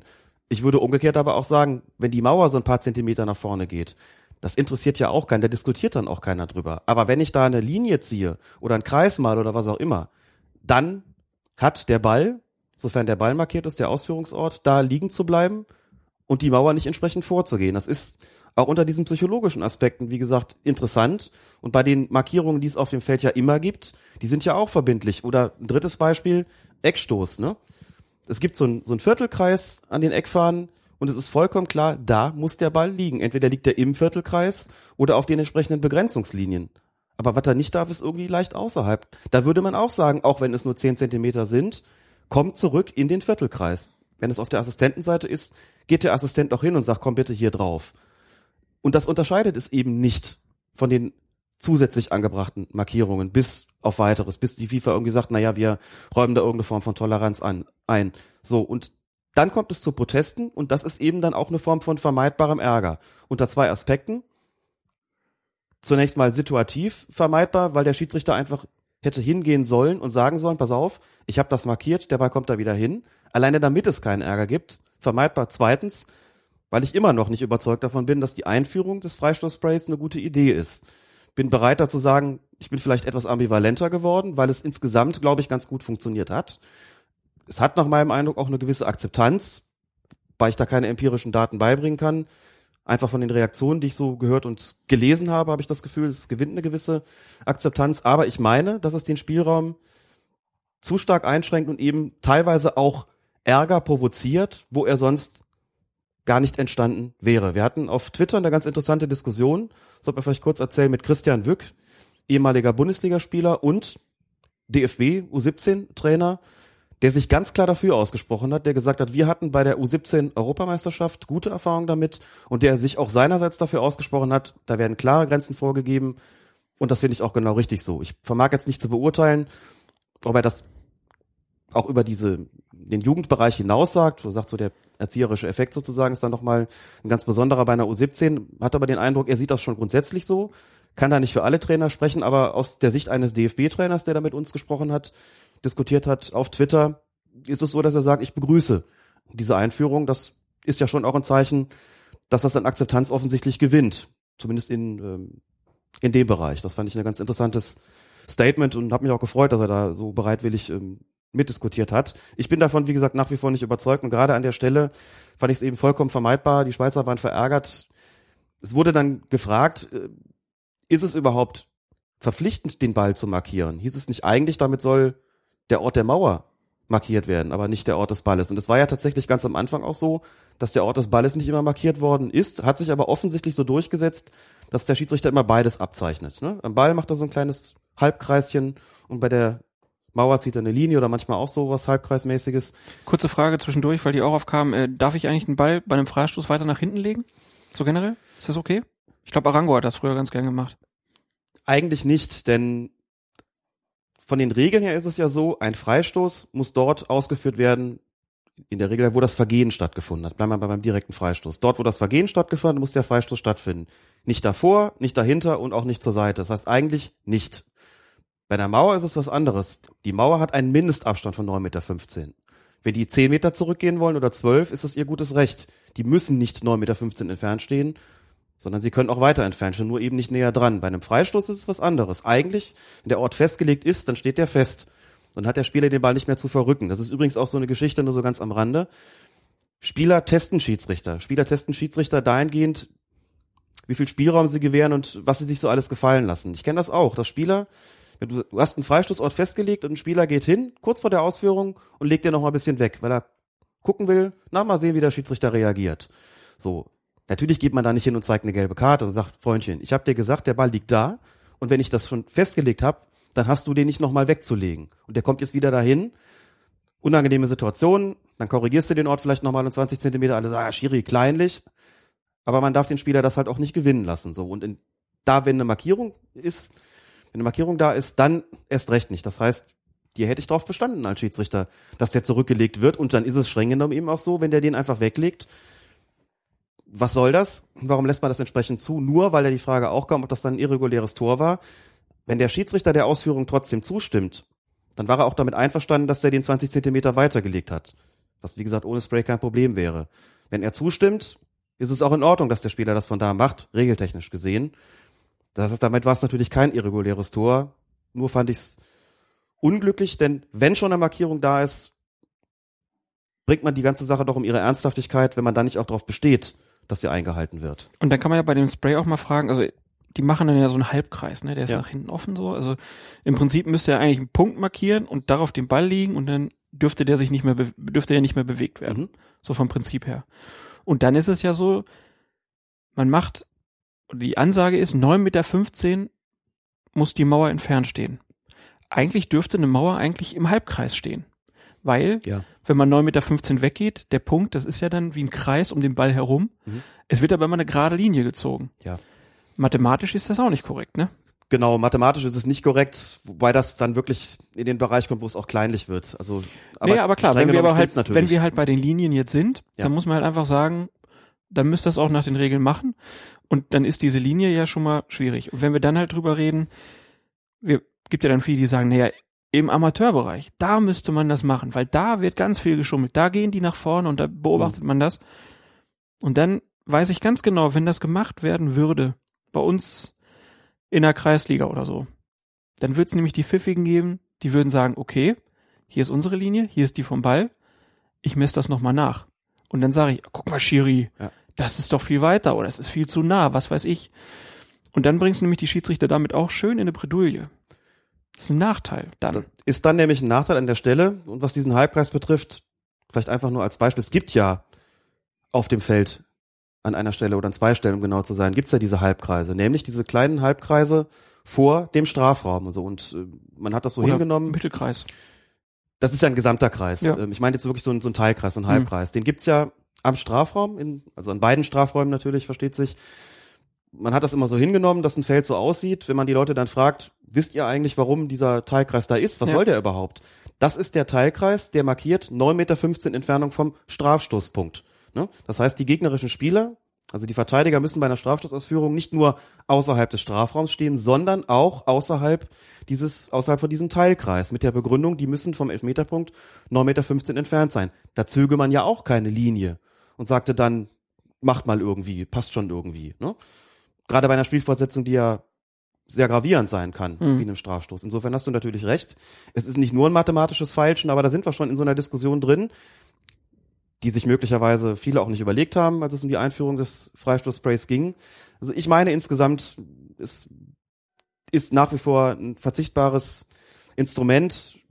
Der ästhetische Aspekt, wie das aussieht, dass die da so ein so einen Gürtel umhaben, wo das Ding drin steckt, gut, der ist natürlich irgendwie absolut nachrangig, klar, aber die Schiedsrichterin, die unter dem Twitter-Nick Kühles Blondes äh, aktiv ist, hat auch ganz zu Recht, wie ich finde, so einen anderen psychologischen Aspekt dazu gebracht, indem sie sagte, ist schon ein bisschen komisch, wenn die Schiedsrichter sich bücken vor den Spielern, um da so eine Linie zu ziehen. Dann wird teilweise noch auf die Schuhe gesprüht und sowas. Das hat so ein, so ein bisschen so einen seltsamen Effekt. Teilweise ziehen die Spieler die, die Schuhe auch weg. Das hat so, so eine Wirkung, die wirkt manchmal unfreiwillig komisch. Das wollte ich nämlich sagen, als das nämlich im Eröffnungsspiel passierte. Du hast, glaube ich, es, bei dir in der Kneipe gab es Applaus. Jedes Mal. Bei mir gab es immer Gelächter. Also jedes Mal Mhm. richtig laut gelacht die Leute, dass der da jetzt sein Spray wieder rausgeholt hat. Klar, das ist auch Gewöhnungssache, ne? Ja. brauchen wir gleich drüber reden. Aber es wirkt natürlich jetzt erstmal ein bisschen komisch. Der Herzi vom Rautenradio hat noch so schön geschrieben, er glaubt ja, dass das von der Schuhindustrie eingeführt wurde, weil immer bei dem Sprühen ist natürlich die Kamera voll drauf und dann sieht man diese hässlichen bunten Schuhe, die die Spieler an, alle anhaben und kann die Modelle gut erahnen. Das kann man, was übrigens auch interessant ist, aber das nur so am Rande, aber wir kümmern uns ja manchmal auch um Abseitigkeiten. Falls du es noch nicht getan hast, doch hast du bestimmt getan, achte einfach mal drauf, wie die eigentlich sprühen, die Schiedsrichter. Und ich rede jetzt gar nicht von Kreisen und Strichen, sondern auch von der Art und Weise, wie die Farbe da aufgetragen wird. Es gibt richtige Künstler, die das auch ganz genau machen, die sich Zeit dabei lassen. Und bei Felix Brüch, das ist jetzt wirklich nur eine Mutmaßung, glaube ich, so eine Art Todesverachtung festgestellt zu haben. der hat keinen Bock drauf. Der hat das so luschig und, und schnell dahingeschmiert. Ich wäre auch ganz gespannt mal auf den Vergleich der Handschrift eines Schiedsrichters mit der Art und Weise, wie sie die Sprühfarbe auf dem Rasen auftragen. Da brauchen wir mal einen Zusammenschnitt. und dann hätte ich das gerne psychologisch interpretiert, was das wohl bedeutet. Wir schreiben nachher Sportschau und ZDF mal an, die sollen das mal zusammenschneiden. Das, Das finde ich eine großartig. super Idee. Da hast du Eine recht. Compilation, Freistoßspray im Einsatz. Ja. Der Schiedsrichter ist ja irgendwo auch Künstler und ehrlich gesagt ist das so ein Aspekt, der mich der ganzen Geschichte mit am meisten interessiert, wie die das machen. Die einen mit totaler Akkuratesse und die anderen dahin gehuscht. Felix Brüch dahin gehuscht. Richtig gemerkt, so das, den Scheiß brauche ich eigentlich nicht, ne? Ja. Einfach mal so, put, put, fertig. Tut seinen Zweck. Hier geht's nicht um Formvollendung, hier geht's nicht um Schönheit, hier geht's um Zweckmäßigkeit und eigentlich habe ich keinen Bock drauf. Ist mein Eindruck. Ich habe dann, wir haben ja auch mal ein bisschen geguckt. Das Originalspray haben wir noch nicht gefunden, was da bei der WM ausge, äh, wird. Kommt wohl irgendwie aus Argentinien oder so, der Hersteller, aber ich konnte es nicht finden. Ich habe, wir haben dann, Nicht aus Würselen, nee, das kommt ausnahmsweise nicht aus Würselen, kommen wir nachher noch zu. Aber die, die Spray, wir haben dann was gefunden, da stand dann irgendwie, dass so eine Dose für 40 Meter Linie reicht. So. Okay. Reicht, das reicht meistens für ein Spiel, würde ich sagen. 40 Meter. So viele Freistöße in Strafraumnähe gibt's meistens nicht. Ich denke auch, denn Dann habe ich mir aber trotzdem gefragt, was ist denn, wenn du jetzt da, wenn die Dose dann leer ist? Hat dann der vierte Offizielle eine neue? Also ist dann der Schiedsrichter da, sprüht die Linie, merkt, aha, reicht nicht, schüttelt dann noch mal, wie man es so bei Haarspray früher gemacht hat oder so, versucht dann noch, kommt nicht raus, ah, geht nicht, rennt raus, wechselt die Dosen und macht dann neu oder wie läuft das? da überlässt man nichts dem Zufall und ich meine auch schon gesehen zu haben, dass der vierte Offizielle draußen in der Tat ein Reservedöschen am Start hat, das im unwahrscheinlichen Fall der Fälle dann zum Einsatz käme. Kann ja auch sein, dass so eine Dose mal defekt ist und nichts kommt. Jetzt nicht, weil sie leer ist, sondern weil es anderweitig klemmt. Jeder, der schon mal als Sprayer unterwegs gewesen ist, und ich bekenne mich es auch getan zu haben, kennt das. Eigentlich ist das Ding noch Wo voll, bist du noch mal groß los. geworden? Wo ich groß geworden Ja. bin? Wie meinst du das? Dein Heimatort? Aus Bonn. Bonn. Ja. Da wird doch nicht gesprüht. Da wird nicht gesprayt? Ihr verrückten Mm. Hunde. Das habe ich anders in Erinnerung. Aha. I love Schiris. aber aber Ich verweigere die weitere Aussage. das ist schon, also diese, diese Spraynummer auch dann, wenn man sagt, ja, für den Amateurbereich, das ist was. So eine Dose kostete, glaube ich, acht Euro oder so. Ich glaube, bei dem Anbieter, wo wir es gesehen haben, waren es 14,95 Dollar. Also, oder meinst du jetzt die normalen, die Farbsprühdosen? Nee, jetzt, Jetzt für die Schiedsrichter, den, den Rasierschaum da. Müssen wir nochmal nachgucken. Aber das war auf jeden Fall schon mal eine Summe, wo ich dachte, ja geil. Dann zahlst du, also muss der Schiri das dann selber bezahlen oder hat, hat der, der Heimverein dann immer so ein paar Dosen da und gibt die dann den Schiedsrichtern? Wie läuft das dann? der Heimverein hätte mit Sicherheit keine Dosen da. Das ist eine Form von Equipment, für das der Schiedsrichter selbst sorgen muss. Das heißt dann aber, dann musst du den Schiedsrichter ja nicht mehr Geld geben. Du müsstest dem Schiedsrichter dann mehr Geld geben. Weil was, ist kriegt, ja, was kriegt man für einen Einsatz auf Kreisebene? das ist regional völlig verschieden. Wenn ich in Köln Kreisligaspiel pfeife, bekomme ich pauschal 30 Euro. Da sind die Fahrtkosten auch schon mit drin. In flächigeren Kreisen Geil. Und ist dann der macht, Spesensatz niedriger, man kriegt noch Fahrtkosten dabei und es ist immer so, das Equipment zahlt man zunächst mal selbst. Die Vereine, denen der Schiedsrichter angehört, und jeder Schiedsrichter muss einem Verein angehören, die Vereine sind gehalten, dem Schiedsrichter die Ausrüstung zu stellen. Die sind aber nicht verpflichtet, ihm zehn Trikots zu bezahlen. Ja, das ist ja alles klar, aber jetzt stell dir mal vor, du brauchst pro Saison brauchst du dann noch mal so 20 Dosen A, 14,95 Dollar. Teuer. Ja. Ne? Denkt wieder keiner drüber nach, ne? Denkt wieder keiner drüber nach. Wir Haben wir schon. hiermit getan. Also, du bist, was das Freistoßspray angeht, ambivalenter geworden, hast du gesagt. Wir werden das, aber nicht viel.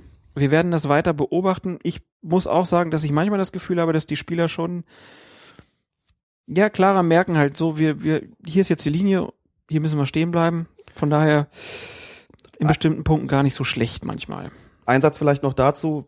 Wir hatten jetzt Stress bei der Ausführung eines Freistoßes. Da ging es um die Markierung des Balles. Bis jetzt sind die Spieler immer schön stehen geblieben, da wo die Linie beim Freistoß gezogen worden ist, was die Mauer betrifft. Mal gucken, was passiert, wenn die ersten so doch ein bisschen übertreten, wie kleinlich oder großzügig das eigentlich gehandhabt wird. Ist ja nicht auszuschließen, dass es mal jemand versucht. Und da bin ich gespannt, was passiert. Christian Wück hat auch gesagt, er ist dafür in beiden Fällen rigoros gelbe Karte. Mir ist das zu rigoros. Übrigens gibt es keine Verpflichtung, beim Verrücken des Balles eine gelbe Karte zu zeigen. Das zu frühe Vorlaufen aus der Mauer ist im Regelwerk als strafwürdig verzeichnet. Das heißt, wenn einer zu früh vorläuft aus der Mauer, wobei man da ja normalerweise nicht von wenigen Zentimetern redet, da hat der Schiedsrichter Spielraum, sondern deutlich zu früh vorläuft und der Ball da nicht ins Tor geht, gibt es nicht nur eine Wiederholung des Freistoßes, sondern zwingend auch eine gelbe Karte. Wenn mir einer den Freistoß, den Ball so ein bisschen verlegt beim Freistoß, dafür ist keine gelbe Karte vorgesehen. ne? Das müsste man dann auch ändern und Wück hat gesagt, dass die UEFA mitgeteilt habe bei dieser U17 EM, wenn einer sich nicht an die Markierung des Balles hält, gibt es auch eine gelbe Karte, wenn es verlegt wird. Das ist mir zumindest neu und schränkt den Spielraum sehr stark ein. Wie gesagt, ich meine, das bringt in so einer Situation dann mehr Ärger, als es nützt, aber warten wir mal die WM weiter ab, bevor wir dann ein endgültiges Fazit ziehen. Ich bleibe einstweilen skeptisch. Dann kommen wir wieder zurück zum Sport. Schweiz gegen Ecuador war das Spiel, in dem wir uns gerade befanden, als wir hier diese kleine Zwischendiskussion aufgemacht haben. 70. Minute, Angriff der Schweiz. Ricardo Rodriguez passt in den Strafraum, wo Granit Xhaka sich zum Ball bewegt, im letzten Moment aber durchlässt. Der Ball wird von einem Ecuadorianer von äh, zu Josip Drimic abgelenkt und der macht dann auch das Tor. Irmatov gibt den Treffer dann aber wegen Abseits nicht. Stellt sich die Frage, ist das eine Fehlentscheidung?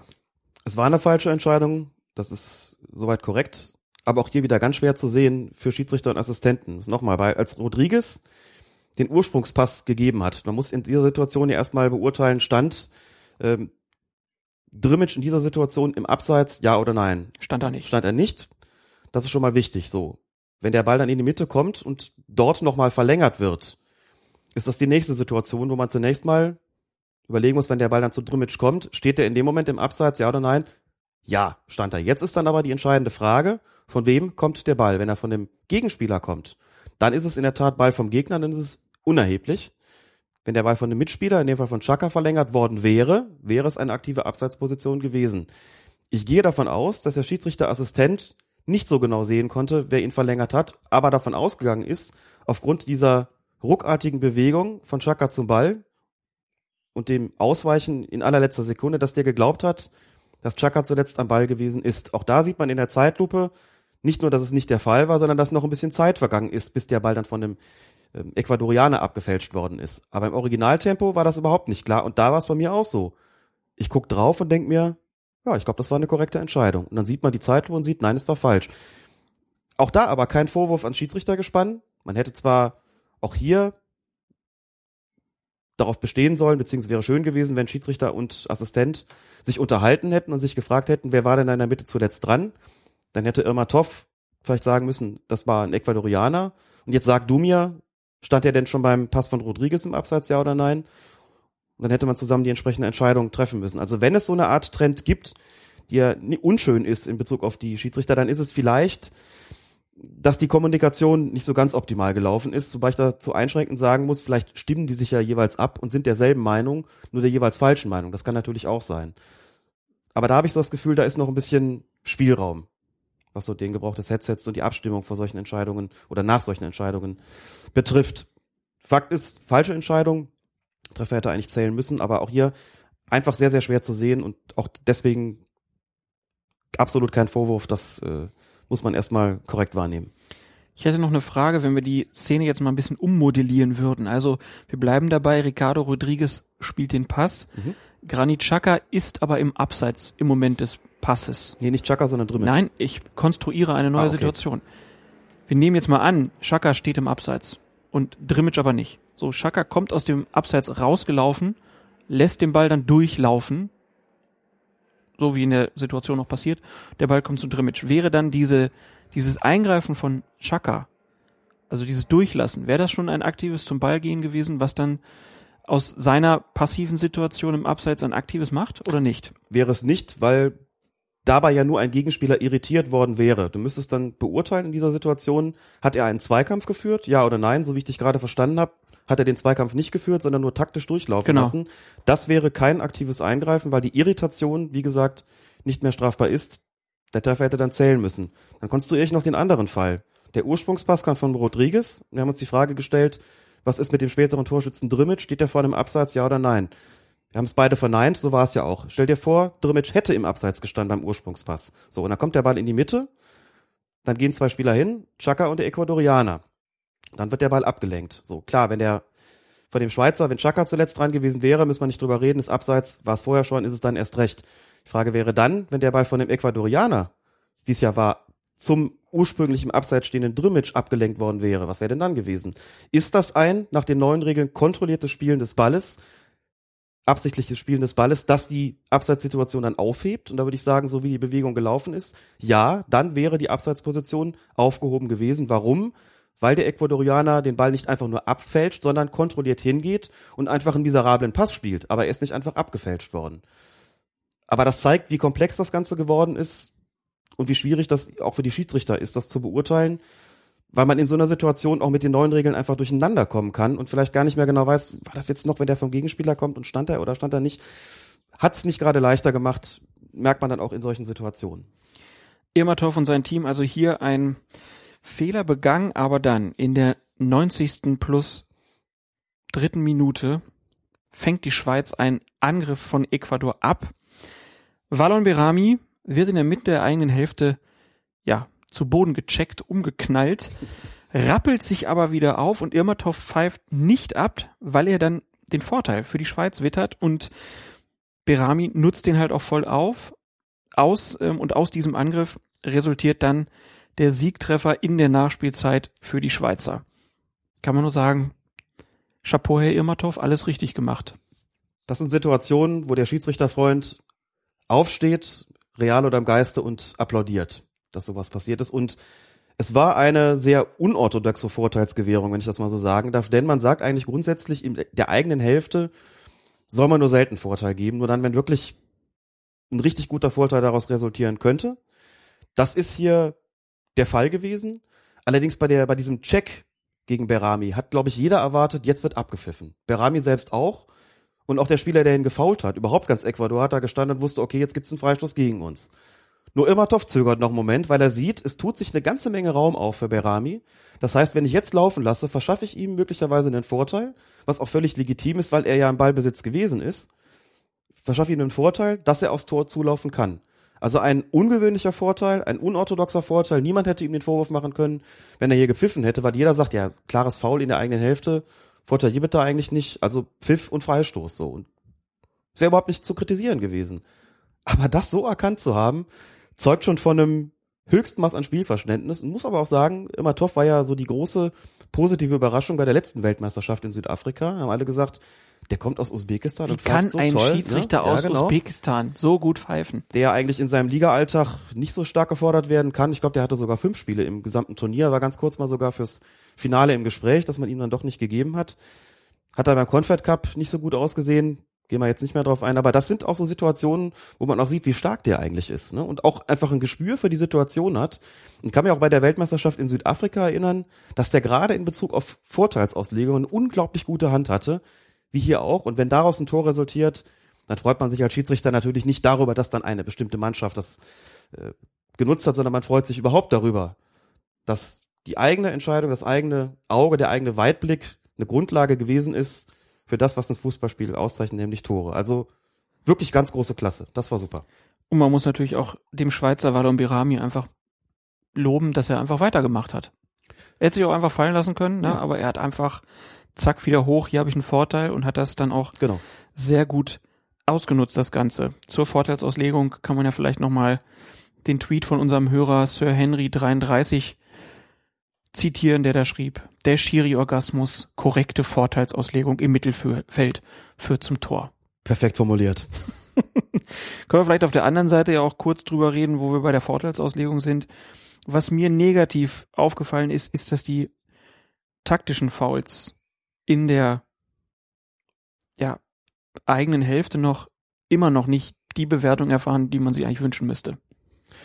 Also bei einigen Spielen, ich glaube, es war jetzt bei dem, was bei dem Argentinien-Spiel oder nee, bei dem, bei dem äh, England-Italien auch, da habe ich dann schon einem zweimal gedacht, so, oh Leute, hier müsst ihr dann aber auch mal eine Karte zeigen. Nicht immer versuchen, ohne Karten durch die Gegend zu kommen, sondern einfach auch zeigen, nee, hier mit euren taktischen Fouls, das könnt ihr mal gleich lassen. Es bleibt auf jeden Fall ein Feld, das es zu beackern gilt. Ganz einfach deshalb, weil es nach wie vor schwierig ist, wenn ein taktisches Foul sehr, sehr früh beginnt, es auch als solches zu erkennen und auch als solches zu beurteilen. Nicht? Im Mittelfeld oder je weiter es Richtung gegnerisches Tor geht, desto eher ist klar, wenn hier ein taktisches Foul vorliegt, zeigt man auch eine gelbe Karte. So, wenn das aber eben ein Mittel ist, wir sprachen ja darüber, was in der eigen- eigenen Hälfte schon eingesetzt wird, ist es einfach schwierig zu sagen, ist das jetzt schon taktisch oder ist es einfach nur ein normales Foul, das nicht zwingend mit einer gelben Karte geahndet werden muss. Da wird es auch wahrscheinlich noch eine Weile dauern, bis sich da so eine einheitliche Linie durchsetzt, denn du willst auch nicht zu kleinig sein als Schiedsrichter und nicht gelbe Karten zeigen, wo es dem Außenstehenden und auch den Spielern schwer zu vermitteln ist, warum man hier eigentlich in die Brusttasche gegriffen hat. Das ist unbefriedigend, aber es ist auch, glaube ich, sehr schwierig, dazu eine einheitliche Linie zu finden. Deswegen bin ich gespannt, wie das im weiteren Turnierverlauf gehandhabt werden wird. Werden wir beobachten. Kommen jetzt zum zweiten Spiel der Gruppe E, Frankreich gegen Honduras. Schiedsrichter war Sandro tja, Ricci oder Ricky? Im Fernsehen wurde er Ricky ausgesprochen. Ich würde ja sagen, es ist wahrscheinlich von der Wortherkunft her ein italienischer Name, dann wäre es Ricci. Aber es gab ja auch mal Ricky hier im Sat 1 Talkfernsehen. Ich kenne auch noch Ricky und die starken Männer. So. Also kommt aus Brasilien der Mann. Wir wissen es nicht hundertprozentig, wie man ihn ausspricht. 26. Minute. Jerry Palacios von Honduras fault Paul Pogba. Doch, ja, Nennen wir ihn Ricci. Ritchie, Ritchie, super Ritchie lässt weiterlaufen. Palacios trifft Pogba daraufhin noch einmal. Pogba revanchiert sich mit einem, ist es noch ein versuchtes Nachtreten, können wir diskutieren. Und Ritchie gibt dann beiden gelb. Ist natürlich die Frage, hätte es hier mehr geben sollen und für wen? Grundsätzlich erstmal, wir sprechen jetzt hier kritische Situationen an. Mir hat der Schiri ziemlich gut gefallen. Ich fand das Auftreten sensationell. Diese Okay. ganze Körpersprache, die ruhige Art, die er gehabt hat, die Souveränität, die er ausgestrahlt hat, wo immer klar war, ich habe keinen Zweifel an dem, was ich hier tue, fand ich imponierend. Klasse Schiedsrichter. In der konkreten Situation dachte ich mir, warum lässt er das erste Ding eigentlich weiterlaufen? Das war von Palacios an, an Pogba zunächst mal kein schwerwiegendes Foul. Pogba wollte sich so ein bisschen rumwinden um Palacios und er hat ihn gebremst. So, ich äh, habe da ehrlich gesagt keinen Vorteil erkennen können. Möglicherweise hat der Schiedsrichter auch gar kein Foul erkannt, aber das, das war schon eins. Und wenn er da unterbrochen hätte, wäre alles, was danach geschehen wäre, vermutlich gar nicht mehr passiert. So, denn er lässt weiterlaufen und dann überlegt sich Palacios, der liegt noch nicht, dann versuche ich es nochmal. Und steigt ihm da irgendwie so ein bisschen aufs Knie, glaube ich. So, und dann Pogba, der jetzt schon zweimal getroffen worden ist, wird dann richtig stinkig und reagiert natürlich im Affekt so, dass er mit dem einen Bein versucht nachzutreten, das andere anhebt und den dann so ein bisschen aus den Angeln hebt, den Palacios. Wo ich salomonisch sagen würde, er hätte sich hier über eine rote Karte nicht beschweren dürfen. Palacios selbst hätte ich nicht rot gezeigt, da fand ich eine gelbe Karte in Ordnung. Das war für mich noch im Rahmen. Der steigt ihm zwar aufs Knie, aber da kann ich nicht mit äh, letzter Gewissheit sagen, dass das so unsportlich war, dass es Richtung Tätlichkeit gegangen ist. Da war ich einverstanden.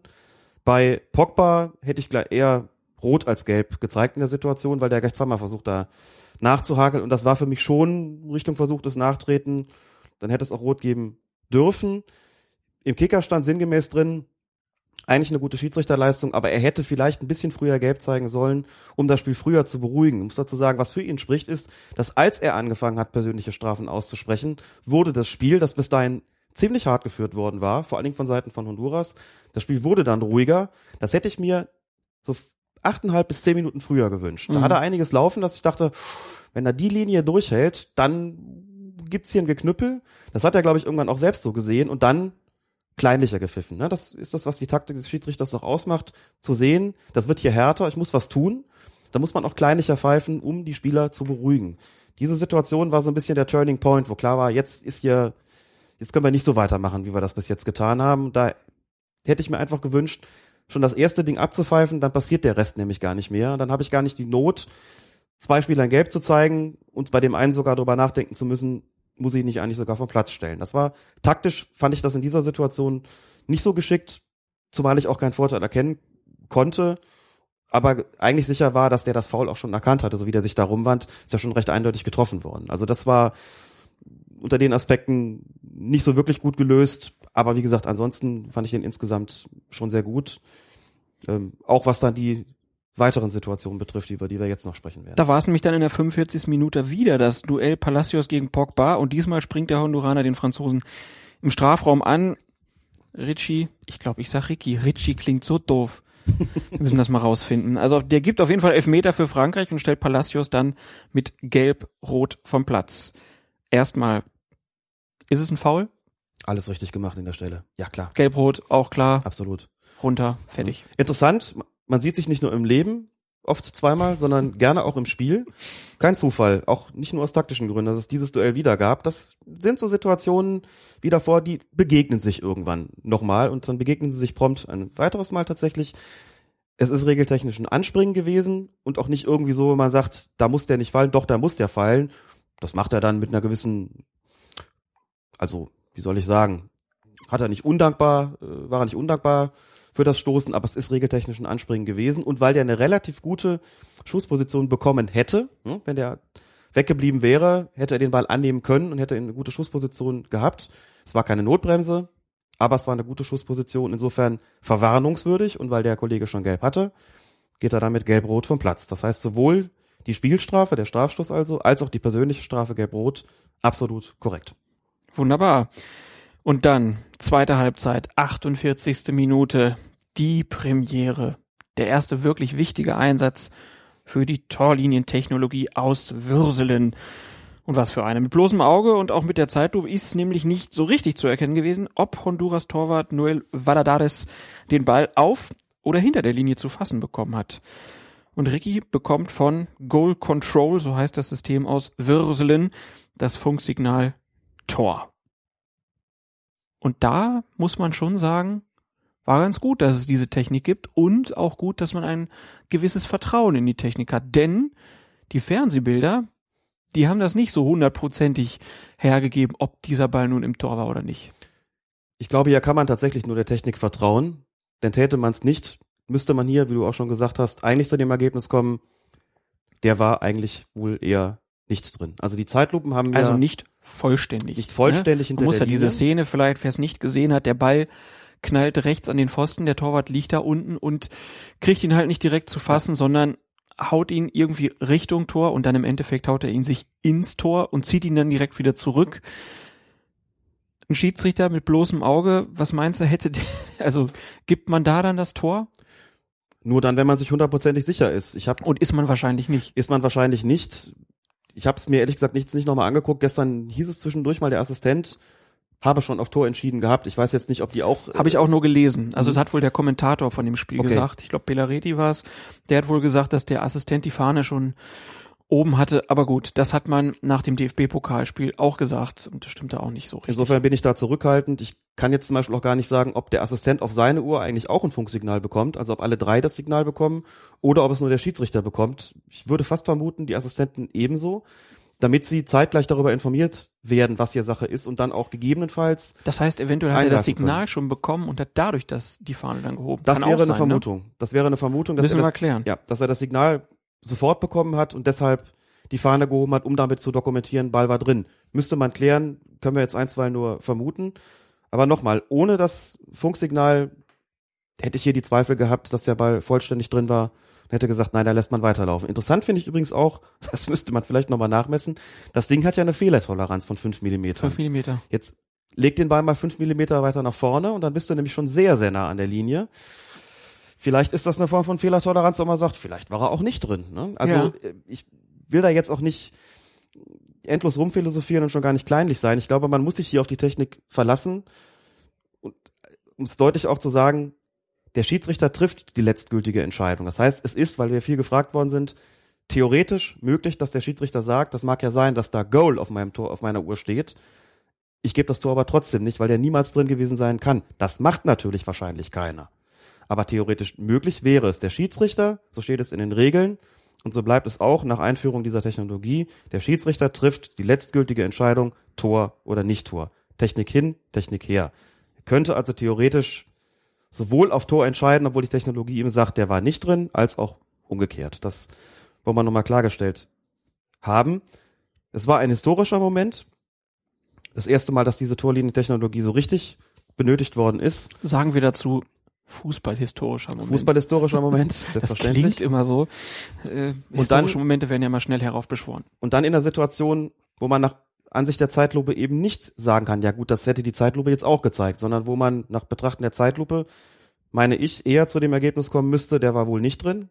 Die Torlinientechnologie belehrt einen dann eines Besseren. Interessant auch die Reaktion im Stadion oder überhaupt das, was im Stadion passiert ist.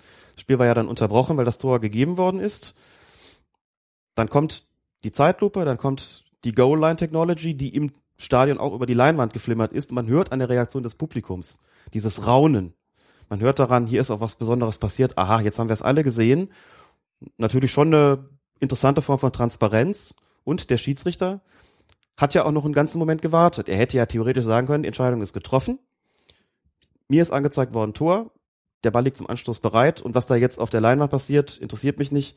Ich lasse anstoßen. Er hat aber noch einen ganzen Moment gewartet. Das Spiel war ja unterbrochen. Kurze Diskussion zwischen beiden Trainern. Als ob man die Situation des Moments sozusagen noch ein bisschen wirken lassen wollte. Meine Vermutung ginge allerdings eher daher oder in diese Richtung, dass ähm, er bewusst gewartet hat, bis es auch im Stadion auf der Leinwand nochmal gezeigt worden ist, auf der Videowand nochmal gezeigt worden ist. Sei es, weil er es taktisch geschickter fand, die Zuschauer darüber auch in Kenntnis zu setzen, oder sei es, weil er selbst auch nochmal das abwarten wollte, was wird denn da eigentlich signalisiert. Nicht, dass am Ende noch plötzlich da an der Videowand steht, no goal, und er hat auf Tor entschieden. Ich kann mir das zwar nicht vorstellen, dass er das Funksignal bekommt und dann auf der Videowand steht no goal. Glaube aber, dass es sinnvoll ist, noch einen Moment zu warten mit der Spielfortsetzung, nur für den Fall, dass noch was Ungewöhnliches passiert. Aber es unterstrich so ein bisschen die, die Bedeutung des, des Augenblicks. Ich schätze mal, da gibt's dann auch die Anweisung für die Schiedsrichter, dass ja. die das abwarten sollen dass auch die, die Zuschauer im Stadion das dann nochmal gezeigt bekommen, ist ja auch für die Fernsehzuschauer dann schöner, wenn sie nichts vom Spiel, Spiel verpassen. Bisschen albern ist ja dann die andere Ansage, die es so gibt, äh, dass es scheinbar anscheinend die, ähm, die Anweisung gibt, dass bei jeder zweiten Wiederholung von einem Tor, egal ob der Ball hinten im Netz gezappelt hat oder ob es knapp war, es wird immer die Torlinientechnologie Grafik dann angezeigt wenn ich das richtig abgespeichert habe, ist das jetzt nicht bei jedem Tor angezeigt worden und auch nicht bei jeder zweiten Wiederholung. Aber wie auch immer. Aber das ist schon ein bisschen albern. Also ja, braucht kein Mensch halt. Ne? Also Nein, also das, ist, brauchst du ja wirklich nur, wenn es knapp war. Und wenn die das weiter so machen, und ich meine, es war schon bei fast jedem Tor oder auch bei jedem, dass bei der zweiten Wiederholung dann zwischendurch mal diese Grafik lief, dann freue ich mich aufs erste Elfmeterschießen. dann hast du immer zwischen den ja. Schützen immer, ah ja, war drin, ja, war wirklich drin. Ja. Es ist natürlich unnötig, sowas, sowas ist für Löffansen braucht man nicht. Eine Sache noch, äh, weil ich es eben vergessen habe, zu der Geschichte mit, der hat gewartet mit dem, mit dem Anstoß nach dem mhm. Tor, bis das über den Bildschirm geflimmert ist. Vielleicht nochmal die Anmerkung dazu. Jetzt den aus meiner Sicht sehr unwahrscheinlichen Fall angenommen, dass im Nachhinein sich die Technik da selbst korrigiert hätte. Man kann eine Entscheidung bis zur Spielfortsetzung vornehmen. Das heißt, den sehr unwahrscheinlichen Fall angenommen, der entscheidete auf der Grundlage der Technologie auf Tor, der Ball liegt zum Anstoß bereit und dann kommt irgendwie in der Wiederholung auf der Videowand, gut, jetzt muss man dazu sagen, die darf er ja eigentlich gar nicht benutzen, aber ich denke, da wird schon so eine, so eine Form von Abstimmung stattfinden bei der Torlinientechnologie, dass man sich da ganz sicher ist. Nehmen wir nur mal an, es kommt dann raus, das war falsch, das war doch No-Goal. Ne? Wenn er den Anstoß schon ausführen lassen hat, kann er diese Entscheidung nicht mehr zurücknehmen. Es ist unmöglich. Wenn er die Spielfortsetzung noch nicht ausführen lassen hat, den Anschluss noch nicht ausführen lassen hat, könnte er seine Torentscheidung noch zurücknehmen. Ich will das nur noch mal sagen, weil ja manchmal auch so Fälle kommen, was ist denn jetzt, wenn sich rausstellt, war doch nicht richtig. Bis zur Spielfortsetzung kann korrigiert werden, danach ist es nicht mehr möglich. Die Torlinientechnologie bewährt sich gerade bei der WM. Und ich glaube, wir haben es ja schon mal gesagt, das erhöht den Druck auf die Bundesliga. Die wird kommen. Zumal der Einstand spektakulärer nicht hätte sein können. Es ist vollkommen klar, dass aus sowas natürlich eine Debatte resultiert, weil es alle gesehen haben bei einer, einer ganz, ganz knappen Entscheidung. Wie gesagt, einer, wo man eher von, aus der Ansicht der Fernsehbilder gesagt hätte, nichts drin und die Tolin-Technologie zu einem anderen Ergebnis kommt. Spektakulärer kann es eigentlich gar nicht mehr sein. Klar, dass es dann heißt, wollen wir das nicht vielleicht doch haben? Aber die Ablehnung von Seiten der deutschen Profivereine basierte ja auch nicht auf einer prinzipiellen Ablehnung, sondern ihnen war es halt schlicht zu teuer. Klar. Wir werden es sehen.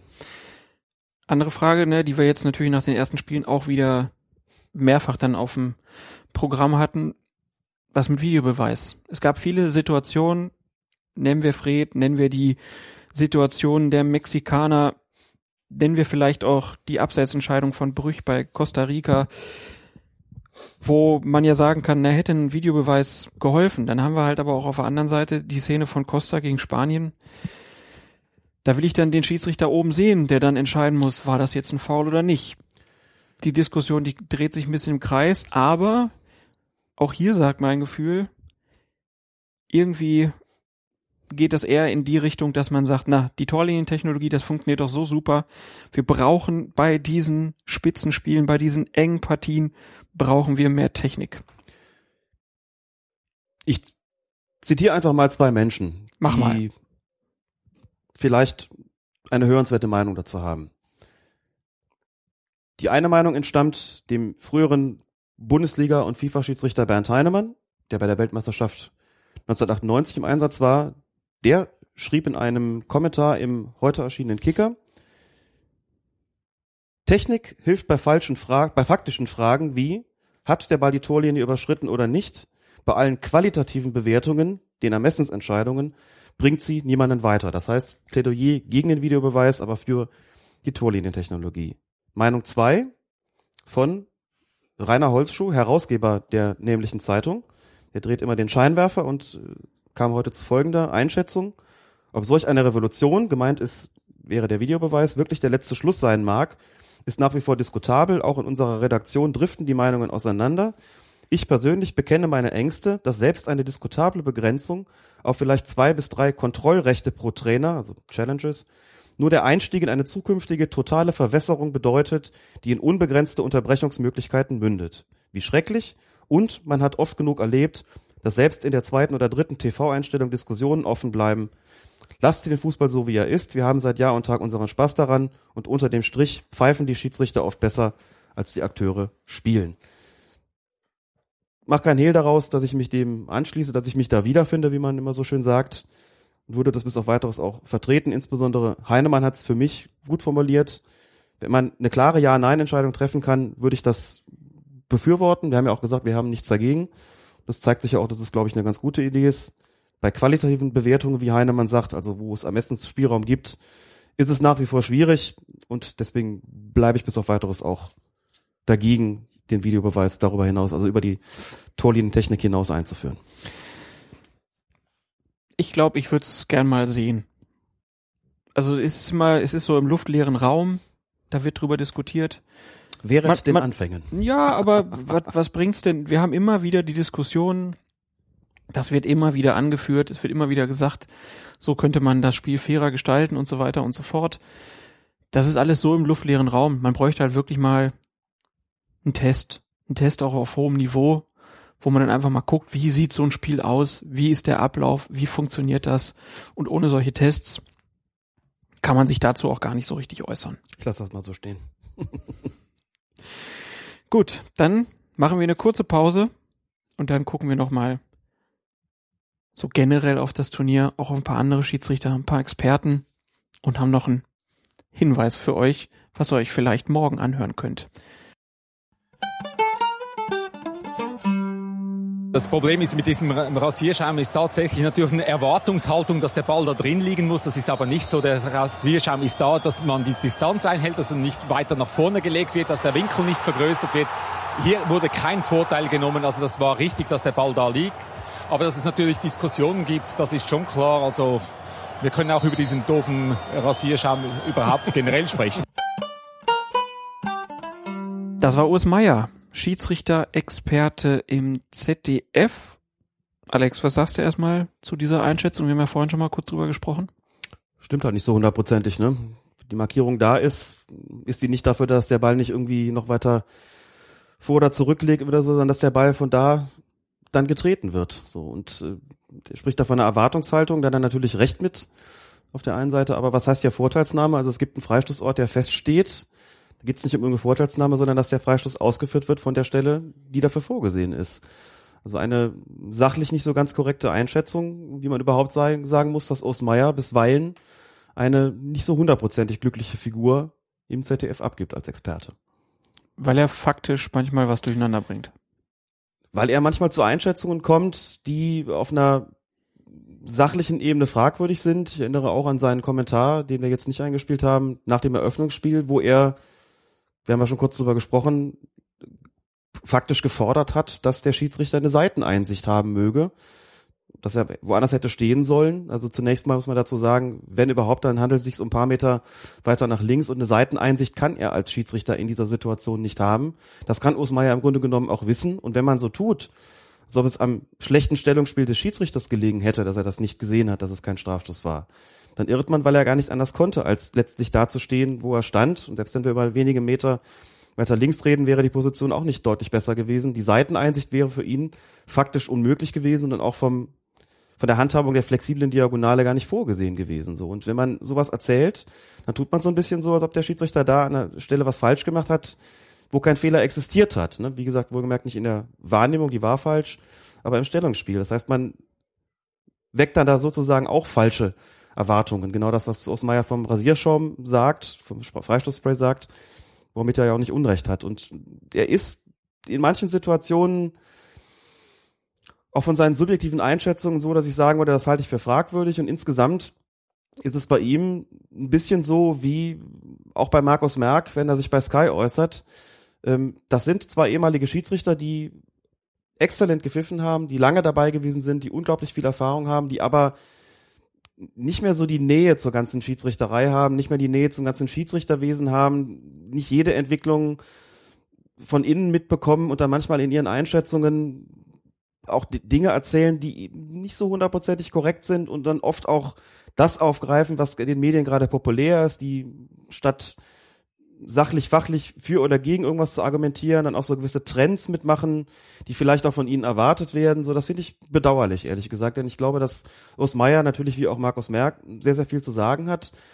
Aber es wäre auch schön, wenn sie so ein bisschen entdramatisieren würden, wenn sie ein bisschen auch zeigen würden, wir haben die Schiedsrichterperspektive und erklären auch so ein bisschen was dafür, statt dann irgendwie über dieses Proportsprinzip herzuziehen und zu sagen, da müssen andere Schiedsrichter her, als ob nicht Europäer auch schon Fehler gemacht hätten. Er selbst. Er selbst. EM 2004, da war er maßgeblich daran beteiligt, dass, ich meine, Rumänien gegen Dänemark, da hat er, glaube ich, in allerletzter Minute dann dafür gesorgt, dass ja, Dänemark halt dann noch weitergekommen ist, Rumänien nicht. Und dann gab es auch dann die Entscheidung, wo er dann ja hinterher leider sehr stark in der, in der Öffentlichkeit halt auch stand, der, der englischen Presse, dann irgendwie zigtausender Droh-E-Mails bekommen hat und so weiter, weil er halt äh, da eine Entscheidung gegen John Terry getroffen hat, wo er später im Buch dann wohl geschrieben hat, er äh, hätte das auch nur gepfiffen, weil der Terry so zum Schiedsrichter geguckt hätte. Mhm. Er hätte es gar nicht gesehen. Also auch einer, der auf Verdacht mal gepfiffen hat.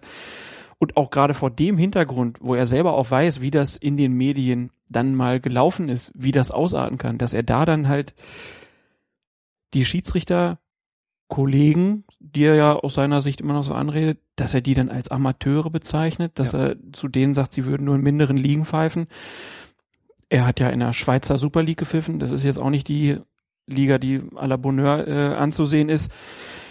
Also ich finde es auch, ja, ist ein bisschen schwierig, ne? So ein bisschen marktschreierisch auch irgendwie. Hat auch, glaube ich, Anfang des Jahres mal Profi-Schiedsrichter gefordert. Äh, das scheint er damit jetzt so untermauern zu wollen. Hat aber dabei übersehen, dass halt der Schiedsrichter in Japan Profi-Schiedsrichter ist. Das scheint also auch nicht der, der Schluss der Weisen zu sein. Ja, ja, und schade, ne? Eigentlich, dass, dass man eigentlich einen Schiedsrichter da hat, der ja auch mal ein bisschen das, ein bisschen runterkochen könnte, nicht der großen Aufregung hinterher springen könnte. Ähm, und dann macht er vor so einem großen Publikum genau das Gegenteil. Und alle Welt denkt, ja, wir haben nur blinde Schiedsrichter und der einzig Gute, der kommt aus Deutschland. Er stößt sozusagen ins selbe Horn, insinuiert auch, dass Schiedsrichter aus anderen Kontinentalverbänden so irgendwie so ziemlich gar nichts können. Ne? Also du hast ja schon selbst gesagt, dass er selbst ja auch Fehler gemacht hat, ist ja auch ganz normal einfach so. Klar. Hat, äh, ich erinnere mich da ja, und wir erinnern uns alle an Graham Paul, der bei der Weltmeisterschaft 2006 in Deutschland Josip Šimonic drei gelbe Karten in einem Spiel gezeigt hat. Bei der dritten war dann mit Gelb-Rot Schluss, wo schon bei der zweiten hätte Schluss sein sollen. Wenn wir uns jetzt überlegen, dass das einem Schiedsrichterkollegen passiert wäre aus einem der sogenannten kleineren Länder oder mit den weniger starken Ligen, hätten alle gesagt, ja, wie kann man so einen auch zur Weltmeisterschaft schicken? Wie kann so einer da pfeifen? Drei gelbe Karten, ist doch ein Witz. Und dann passiert es, Graham Paul aus England.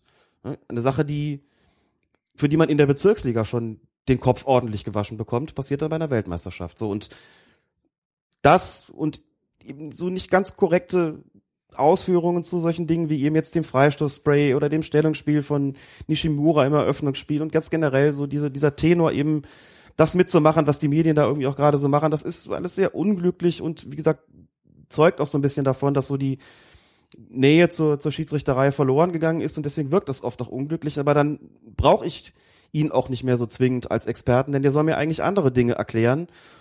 Und, und so weit über das Niveau, das über die Kenntnisse in den Medien, was die Schiedsrichterei betrifft, hinausreicht, vertritt er dann da auch nicht mehr. Wenn er sie hat, dann merkt man das oft zumindest nicht so. Und deswegen bin ich so ein bisschen unglücklich mit der Rolle. Ne, dass es auch anders geht, zeigt zum Beispiel Bernd Heinemann, der auch nicht nur großartige Sachen in seinem Leben vielleicht erzählt hat nach dem Ende seiner aktiven Karriere, aber wenn ich so einen Kommentar lese wie von Heinemann jetzt im Kicker mit der Überschrift, die Leistungen bei der WM werden besser, dann ent entdramatisiert er auch. Er sagt, okay, nicht immer gleich das Maximum an Aufregung. So, so angesagt das vielleicht auch sein mag in diesen Zeiten mit Social Media, wo alles eben sehr, sehr schnell hochgejazzt wird und eben umgekehrt auch verdammt wird, sondern einfach mal gucken, was passiert da und einfach auch mal feststellen, dass nach dem holprigen Start für die Schiedsrichter bei dieser Weltmeisterschaft gerade die vergangenen Spiele doch auch sehr, sehr gute Schiedsrichterleistungen hervorgebracht haben. Wir haben jetzt gar nicht über alle Spiele gesprochen. Wir hätten auch über die guten Leistungen beispielsweise von Mark Geiger aus den USA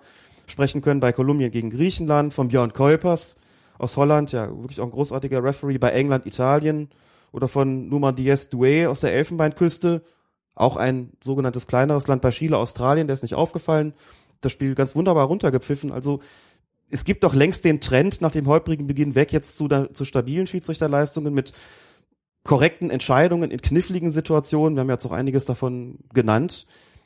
Also kann man jetzt in, inzwischen gar nicht mehr sagen, dass die Schiedsrichter insgesamt bei der WM so schlecht gepfiffen hätten. So. Also ich sehe den Trend inzwischen, also der Trend ist deutlich positiv, nachdem es eben schwierig begonnen hat. Ich würde auch gerne sowas dann mal hören. Heinemann tut das, Meier tut es beispielsweise nicht, stellt auch Forderungen, die fragwürdig sind, nicht so einfach umzusetzen sind. Finde ich sehr kritikabel und insgesamt sehe ich die, seine Rolle, die er da im ZDF spielt, ehrlich gesagt, durchaus problematisch aus Schiedsrichtersicht. Wir werden das weiter beobachten. Vielleicht können die Sender, die da übertragen, dann sowas auch mal anmerken und vielleicht weniger Bauchbeine Po von irgendwelchen brasilianischen Moderatorinnen zeigen. Lass uns noch einmal ganz kurz sagen, weil die Frage auch aufkam, wer setzt da eigentlich an, die Schiedsrichter? Wir haben ja die Regeln jetzt erklärt. Wenn da Mannschaften von zwei unterschiedlichen Kontinenten kommen, dann soll von dem jeweiligen Kontinent auch kein Schiedsrichter pfeifen. Kann man auch mal hinterfragen, ob das überhaupt so sinnvoll ist. Also als ob, ja weiß ich nicht, jetzt ein Kroate unbedingt eher für England pfeifen würde oder nicht, ist halt auch fraglich. Aber gut, das ist so die Regel. Und wenn dann zwei Mannschaften von einem Kontinent gegeneinander spielen, dann darf auch ein Schiedsrichter von dem Kontinent kommen, wie das ja jetzt auch bei den Deutschen der Fall ist. Heute Abend, da pfeift dann der serbische Schiedsrichter Masic, Milorad Masic. Ähm, das ist dann halt auch kein Problem. Aber die letztgültige Entscheidung trifft, glaube ich, ein FIFA-Gremium von 17 Leuten oder so sitzen da drin und die sagen dann, wer dann da pfeifen soll. Oder die Schiedsrichterkommission, müsste ich jetzt selber nachschauen, um ganz ehrlich zu sein. Fakt ist jedenfalls, wie gesagt, genau, Schiedsrichterkommission, so, aber die gehört ja zur FIFA. Die gehört zur FIFA. Ist so, wie du sagst, was die Verteilung betrifft. Man muss grundsätzlich dazu sagen, na klar, wir haben auch schon gesagt, es pfeifen nicht die 25 unbedingt besten Schiedsrichter der Welt, sondern das geht nach einem Proportsprinzip. Das heißt, aus allen Kontinentalverbänden sind Schiedsrichter dabei. Sonst könnte man es ja auch nicht so machen, wie es von dir gerade angegeben worden ist. Also wenn ich sagen würde, ich lasse jetzt ganz überwiegend, sagen wir mal, Europäer pfeifen, dann könnte man halt nicht jedes Spiel äh, so besetzen, dass der Schiedsrichter jeweils nicht aus einem der beiden Kontinentalverbände kommt. Das wäre vielleicht sinnvoller. Man könnte sagen, es ist die Weltmeisterschaft, dann sollen auch die besten pfeifen. Es äh, spielen ja auch die besten, die besten Mannschaften da. Wobei man ja auch da sagen muss, ähm, kann ja gar nicht sagen, dass es die besten 32 Mannschaften der Welt sind. Das sind halt die 32, die sich qualifiziert haben. Und die kommen ja auch aus unterschiedlichen Kontinentalverbänden. Ne? Natürlich mag es in Europa Ländermannschaften geben, die besser sind, äh, also die ausgeschieden sind, aber besser sind als so mancher WM-Teilnehmer. Aber da geht man ja auch dabei, bei den Schiedsrichtern macht man das genauso. Das heißt, mhm. das Prinzip der Qualifikation der Schiedsrichter für das Turnier ist im Grunde ja genauso, wie es bei den Mannschaften auch so ist. Und entsprechend besetzt man das auch. Und wenn man der Meinung wäre, nee, da müssen die Besten spielen, dann müsste man das Qualifikationssystem bei den Mannschaften in gewisser Weise ja auch ändern. Dann wäre es halt keine Weltmeisterschaft in dem bekannten Sinne mehr, sondern dann würde man sagen, na gut, dann äh, regelt man das irgendwie anders wie auch immer das konkret auszusehen hätte. Genau das wird bei den Schiedsrichtern aber verlangt. Aber wie gesagt, nochmal, ähm, die sogenannten kleineren haben da teilweise ziemlich gute Leistung gezeigt. Bei den sogenannten größeren waren Fehlentscheidungen dabei, so ist das nun mal. Äh, Überraschungen, wie sie im Fußball auch vorkommen. Dieses Proportsprinzip mag man kritisieren, natürlich ist aber auch viel Politik dabei. Ist doch völlig klar, dass äh, da Schiedsrichter dann entsandt werden, wo man sagt, na gut, die können jetzt eigentlich wenn man ihren Ligaspielbetrieb zugrunde legt, der Weltmeisterschaft gar nicht unbedingt gewachsen sein, wobei die ja dann auch eben nicht England gegen Italien pfeifen. Da achtet die FIFA dann entsprechend auch darauf. Das heißt, ganz so kritisch würde ich das gar nicht mal unbedingt sehen. Aber natürlich sind solche Sachen, wie gesagt, auch immer eine politische Entscheidung und wären dann da auch entsprechend zu ändern. Das darf man einfach nicht vergessen, wenn man diese, diese Forderung stellt. Und alles in allem sehe ich das bei dieser Weltmeisterschaft zumindest nicht dahingehend kritisch, dass man sagen könnte, die, von denen man das erwartet hätte, dass sie super pfeifen, tun das auch und die, von denen man erwartet hätte, dass sie damit nicht klarkommen, kommen damit auch nicht klar. Das hat sich bis jetzt ziemlich gemischt. Dann schauen wir mal, wie es weitergeht. Schauen dann auch nochmal auf eine, das fiel mir jetzt gerade noch ein, wo wir vorhin bei den Medien waren, haben wir was vergessen. Eine Äußerung, die immer, immer wieder fiel und über die wir uns auch schon mehrfach aufgeregt haben, vor allen Dingen bei Twitter, im Zweifel für den Angreifer. Hat selbst Urs Meier gesagt. Hast du das schon mal gehört? In den Regeln gelesen? Selbst Urs Meier hat gesagt, im Zweifel für den Angreifer. Ist das nicht traurig? Diese Anweisung gibt es nicht. Um es jetzt noch, ich will nicht sagen ein letztes Mal zu sagen, aber zumindest zum wiederholten Mal. Nochmal. Erstens. Der Satz ergibt für sich genommen schon keinen wirklichen Sinn. Was heißt denn im Zweifel für den Angreifer? Es bedingt ja zunächst mal, dass Zweifel vorliegen. Und also, zwar, und zwar du hast es so schön gesagt, nicht nur die Zweifel beim Kommentator, ja. sondern halt auch bei den Unparteiischen. So, sondern auch und vor allem bei den Unparteiischen. Die müssen ja Zweifel haben, was habe ich da eigentlich gerade gesehen. Das ist die erste Voraussetzung. Wer sagt denn, dass bei einer Entscheidung, die getroffen wird, überhaupt Zweifel vorlagen? Wer sagt denn, dass der Assistent beim Abseits jetzt oder der Schiedsrichter beim Foul, wie auch immer, wer sagt denn, dass sie das nicht hundertprozentig sicher gesehen haben? Das kann ja trotzdem ein Wahrnehmungsfehler sein. Ich kann doch hundertprozentig sicher sein und trotzdem den Fehler machen. Also das mal ganz grundsätzlich dazu. Und dann nochmal. Natürlich ist die Änderung der Fußballregeln in den letzten Jahren und Jahrzehnten immer mehr in die Richtung gegangen, dass der Offensivfußball gefördert werden soll, dass der Offensivfußball unterstützt werden soll. Das stimmt. Es gibt aber auch eine Schiedsrichterpraxis und die sieht nun mal ein bisschen anders aus. Das heißt, ich habe solche Situationen als Schiedsrichterassistent, sagen wir mal, wo plötzlich einer frei vor der Kiste steht und du dich in dem Moment als Assistent fragst, wo kam der denn jetzt her? Auch weil du es vielleicht nicht hundertprozentig sicher wahrgenommen hast. Stand er tatsächlich schon beim Abspiel im Abseits oder nicht? Ich bin mir nicht sicher, habe also so möglicherweise Zweifel. So, und jetzt hast du zwei Möglichkeiten. Entweder hebst du die Fahne und signalisierst einen Abseits oder du lässt sie unten und der schießt ein Tor. Die aus Sicht des Schiedsrichters immer gravierendere Entscheidung ist das Tor. Ist das Tor zu geben, denn das zählt. Das ändert das Spielergebnis und ist damit einfach, wiegt damit schwerer, als die Entscheidung auf Abseits zu entscheiden. Dann regen sich alle kurz mal auf dass das Tor nicht zählt, aber es geht irgendwie weiter und es bleibt halt nichts Zählbares stehen. Schon aus diesem schiedsrichterpsychologischen Grund wird ein Assistent, der sich wirklich unsicher ist, der wirklich Zweifel hat, das nicht zwingend laufen lassen, sondern dann eher sagen, nee, jetzt gehe ich nicht danach, was hier Offensivfußball ist, sondern ich kann es nicht verantworten, hier einen Fehler zu machen, aus dem ein zählbares Ergebnis resultiert und wird deshalb die Fahne heben. Die Anweisung im Zweifel für den Angreifer existiert als solche nicht schon gar nicht nach diesen nach diesen Buchstaben. Das ist so nie gesagt worden. Was es vielleicht gab, ist, dass mal gesagt worden ist, wenn das irgendwie da knapp ist, bevor ihr die Entscheidung auf Abseits trefft, lasst laufen. In knappen Situationen. So, aber im Zweifel impliziert was völlig anderes. Und wie gesagt, Schiedsrichter psychologisch ist die schwerwiegende Entscheidung immer das Tor und würde deshalb auch bedingen, dass an der Stelle die Fahne gehoben wird. Aus der langjährigen Praxis ist es das, wie es Schiedsrichter auch sehen. Und das erklärt eben auch, warum sie in engen Situationen dann im Zweifelsfalle die Fahne heben, statt das Spiel laufen zu lassen und sich dann damit konfrontiert sehen. Und dann eben auch von früheren Schiedsrichtern wie Osmeier, der dann auch nachplappert, im Zweifel für den Angreifer und diese vermeintlichen, vermeintliche Regel oder diese vermeintliche Anweisung auch zu seinen aktiven Zeiten niemals umgesetzt haben kann, weil es ihn so nie gab. Das ist eine Erfindung möglicherweise der Medien, aber sicherlich keine, die von der FIFA oder vom DFB gegeben ist. Ich lasse mich gerne auf Diskussionen ein, die vielleicht in die Richtung gehen, aber ist nicht auch eine falsche Abseitsfahne ein gravierender Einfluss aufs Spiel? Schließlich würde ja ein reguläres Tor nicht gegeben. Also wurde dafür gesorgt, dass etwas Zählbares nicht als solches zu verbuchen ist. Da kann man ja gerne leidenschaftlich darüber diskutieren, kann eben nur als, aus Schiedsrichtersicht sagen, gravierender ist immer das Tor anzuerkennen und hinterher festzustellen, Mist, das war keines. Viel gravierender als umgekehrt. Und deswegen ist dieser Leitsatz schon obsolet, den kann man schlichtweg vergessen. Und wenn ich da ein Trinkspiel aufmachen würde, jedes Mal, wenn ich diesen Satz höre, dann bin ich wahrscheinlich an jedem Spieltagabend wirklich richtig blau. heißt aber also, wenn man jetzt den Satz im Zweifel formulieren wollen würde, könnte man dann sagen, im Zweifel kein Fahnenzeichen, kein Pfiff, keine Karte? Das kommt darauf ganz darauf an, in welcher Situation du dich befindest und wie gravierend ähm, das ist, was du dann letztlich entscheidest oder eben nicht entscheidest. Ne? Wenn du bei einem, der plötzlich frei vor der Bude steht und macht den Ball rein und denkst, der muss aber im Abseits gestanden, gestanden haben, auch wenn ich es jetzt nicht hundertprozentig beurteilen konnte, weil ich plötzlich überrascht davon bin, wie sich das ent ent entwickelt hat, dann hebe ich die Fahne. Nehmen wir dieses, äh, dieses Beispiel vom Spiel Mexiko gegen Kamerun, wo der Eckball reinkommt, der wird verlängert.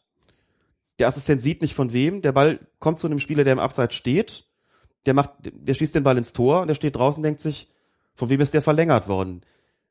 Wenn der Zweifel gehabt haben sollte, dann hat er deshalb die Fahne gehoben und auf kein Tor entschieden und deshalb auf Abseits entschieden. Das war falsch weil wir ja wissen, er ist von einem Verteidiger mit dem Kopf verlängert worden. Aber der hatte ja möglicherweise Zweifel bei den vier, fünf Leuten, die da hochgestiegen sind, wer den verlängert hat und hat sich deshalb entschieden, nee, lieber kein Tor, bevor ich hier ein Tor gebe und der alle sagen, Emma, der steht dick und breit im Abseits und du siehst das nicht und hebst die Fahne nicht.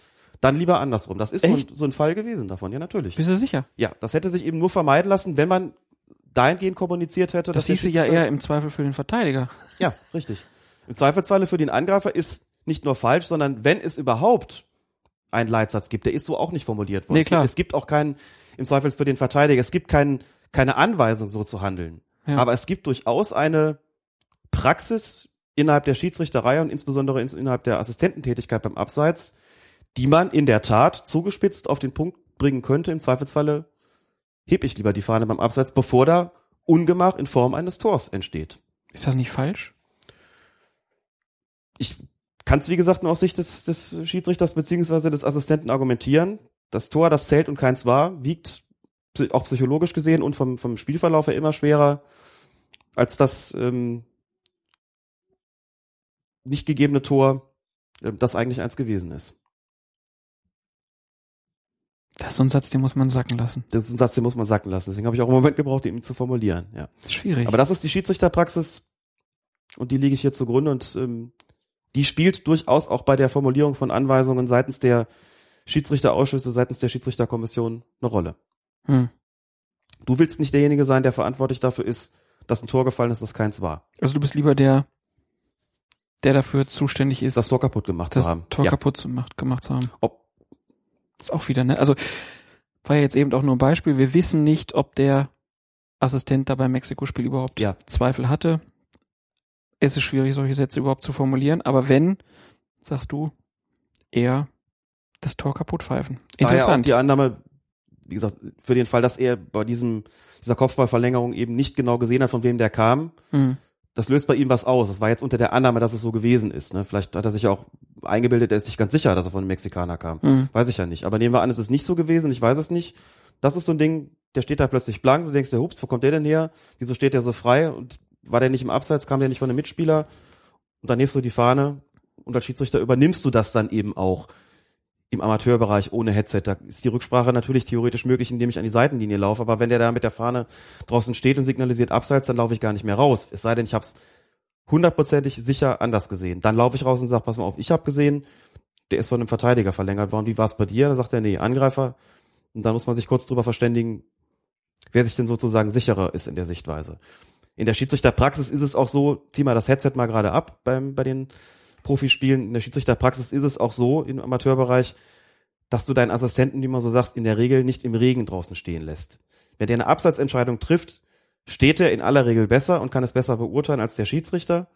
Und nur in Ausnahmefällen, wenn es eben um die Frage geht, wer hat ihn weitergeleitet, hat der Schiedsrichter schon mal eine bessere Position. Aber in aller Regel übernimmt man dieses Fahnenzeichen, auch im Sinne eines einheitlichen Auftretens des Gespannes. Das ist Bestandteil der Praxis. Und die meisten Assistenten bei dieser Weltmeisterschaft sind ja auch Experten. Die machen meistens nichts anderes mehr. Die Genau. pfeifen gar nicht mehr als Hauptschiedsrichter, sondern sind haupt, hauptberuflich Assistenten sozusagen. Nicht hauptberuflich, die allermeisten, aber was den Schiedsrichterkosmos angeht. Und deshalb ist es auch so, wenn der Hauptschiedsrichter sich verletzt, wer kommt zum Einsatz? Nicht der erste Assistent, sondern Richtig, sondern der vierte Offizielle, der würde in diesem Fall die Spielleitung übernehmen. Der Bundesliga ist das anders. In der Bundesliga steht in der Regel entweder auf der Position des Schiedsrichterassistenten 1 oder als vierter Offizieller wenigstens ein Zweitligamann draußen, der im Notfall dann die Spielleitung übernehmen würde. Auch in der Bundesliga ist es letztlich so, dass der Ranghöchste, der draußen steht, sei es Assistent oder vierter Offizieller, die Spielleitung übernimmt.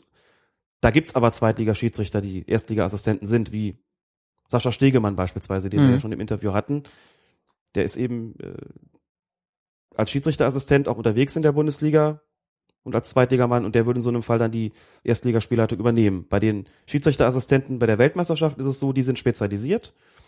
Die machen im Fußballbereich, im Schiedsrichterwesen nichts anderes mehr als zu assistieren, haben sich darauf spezialisiert, pfeifen selbst kaum bis gar nicht mehr und würden dann aber auch eben nicht die Spielleitung übernehmen, sollte sich der Schiedsrichter mal verletzen beispielsweise. Das wäre dann der vierte Offizielle. deswegen sind da auch dann immer als vierte Offizielle andere Hauptschiedsrichter angesetzt. Also ich habe das schon beobachtet, in den Ansetzungsbögen sind als vierte Offizielle immer Schiedsrichter, die in ihren Gespannen Hauptschiedsrichter sind. die in ihren Gespann Hauptschiedsrichter sind und, wenn ich es richtig gesehen habe, auch Schiedsrichter, die gar nicht als Schiedsrichter bei der Weltmeisterschaft zum Einsatz kommen werden. Ansonsten, es sei denn, sie müssten mal einspringen. Denn es zu diesen 25 Schiedsrichtern und ihren Gespannen kommen diese, wie nennen sie sich?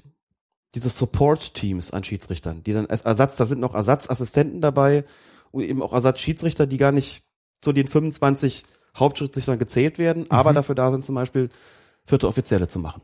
Ach was, Ja, das Oh. auch. auch interessant. Was glaubst du denn eigentlich? Wird Nishimura noch mal ein Spiel pfeifen? Ich denke schon, so wie Busaka ihn verteidigt hat und auch um ihn in gewisser Weise in, in Schutz zu nehmen, natürlich auch weitergehen durch eine weitere Ansetzung, kann ich mir das schon vorstellen. In solchen Situationen geht man schon auch taktisch und politisch vor als Schiedsrichterkommission und lässt sich das Ganze, lässt das Ganze erstmal so ein bisschen sacken. Ja, das heißt, den werden Also der wir wird jetzt nicht in den nächsten drei Tagen ein Spiel pfeifen, Genau. sondern vielleicht in der zweiten Woche irgendwann mal. der wird vielleicht in, am zweiten oder dritten Spieltag dann irgendwann mal wieder zum Einsatz kommen. Davon gehe ich ehrlich gesagt eigentlich auch aus, dass er noch ein weiteres Spiel bekommt. Und er wird auch nicht so ein Spiel wie Spanien gegen Niederlande oder nochmal Brasilien bekommen, sondern wahrscheinlich, vermutlich irgendwas, wo die Aufregung, das Zuschauerinteresse nicht so groß ist. Das könnte zum Beispiel sein, könnte auch sein, dass man ihm am letzten Spieltag ein Spiel zwischen zwei Mannschaften gibt, die Schon qualifiziert sind oder schon raus sind. oder schon raus sind Mhm. und es eben von den Kontinentalverbänden auch passt. Das kommt ja noch dazu. Also Klar. ich würde schon damit rechnen. Und nach allem, was ich weiß, fahren nach der Vorrunde dann die ersten nach Hause. Da bin ich aber nicht ganz sicher. Kann das sein, dass es erst nach dem Achtelfinale ist und man sie sozusagen noch einstweilen zusammenhält und erst später eine Entscheidung trifft, wer nicht mehr zum Einsatz kommt. Um dann auch sozusagen den Proports mit den Ja. Kontinenten und wer dann noch qualifiziert ist, wer überhaupt noch pfeifen darf. Also wenn dann da vielleicht nur noch Europäer sind, dann hat man ja gar kein Problem. Aber wenn sich das halt auf mehrere Kontinente verteilt, muss man ja gucken, dass man für jede mögliche Spielpaarung dann auch Schiedsrichter da hat, die das dann pfeifen dürfen. Spielt alles eine Rolle, selbstverständlich. Tja.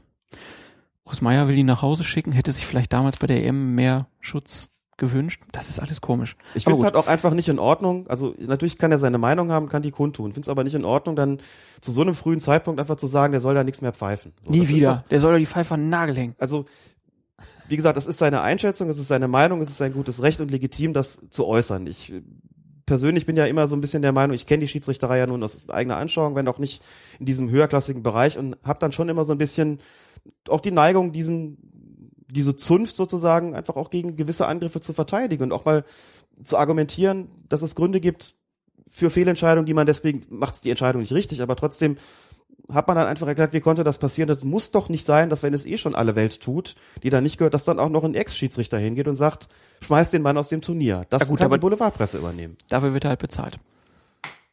Ich lasse es mal so stehen.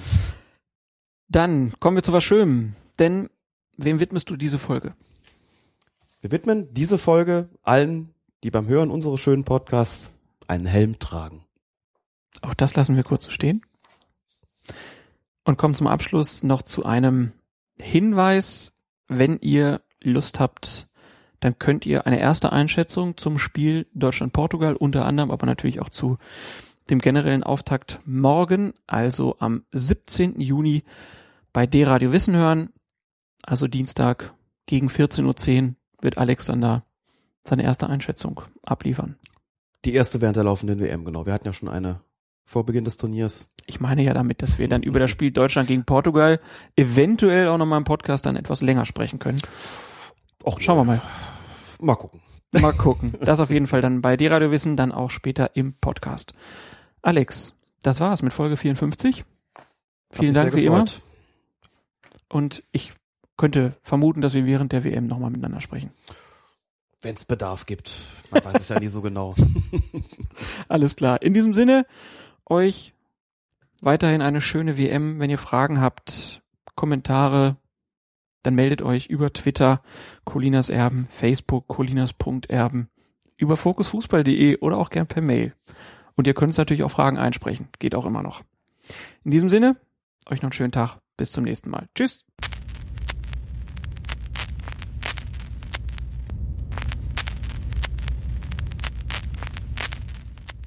Der Schiedsrichter steht eben auch schlecht. Er hat keine Seitenansicht. Er bemüht sich auch nicht um die Ja, aber dann Seitenansicht. darf er, aber dann darf er erst recht keinen Elfmeter pfeifen. Natürlich Wenn auch noch, darf er nicht wenn, pfeifen. Wenn er auch noch, wenn er auch noch schlecht steht. Matthäus, Traumpass Völler. Und was gibt er? Er gibt Elfmeter! Er gibt Elfmeter! Özil, Özil, Özil. Ah, das ist das Gute bei dem.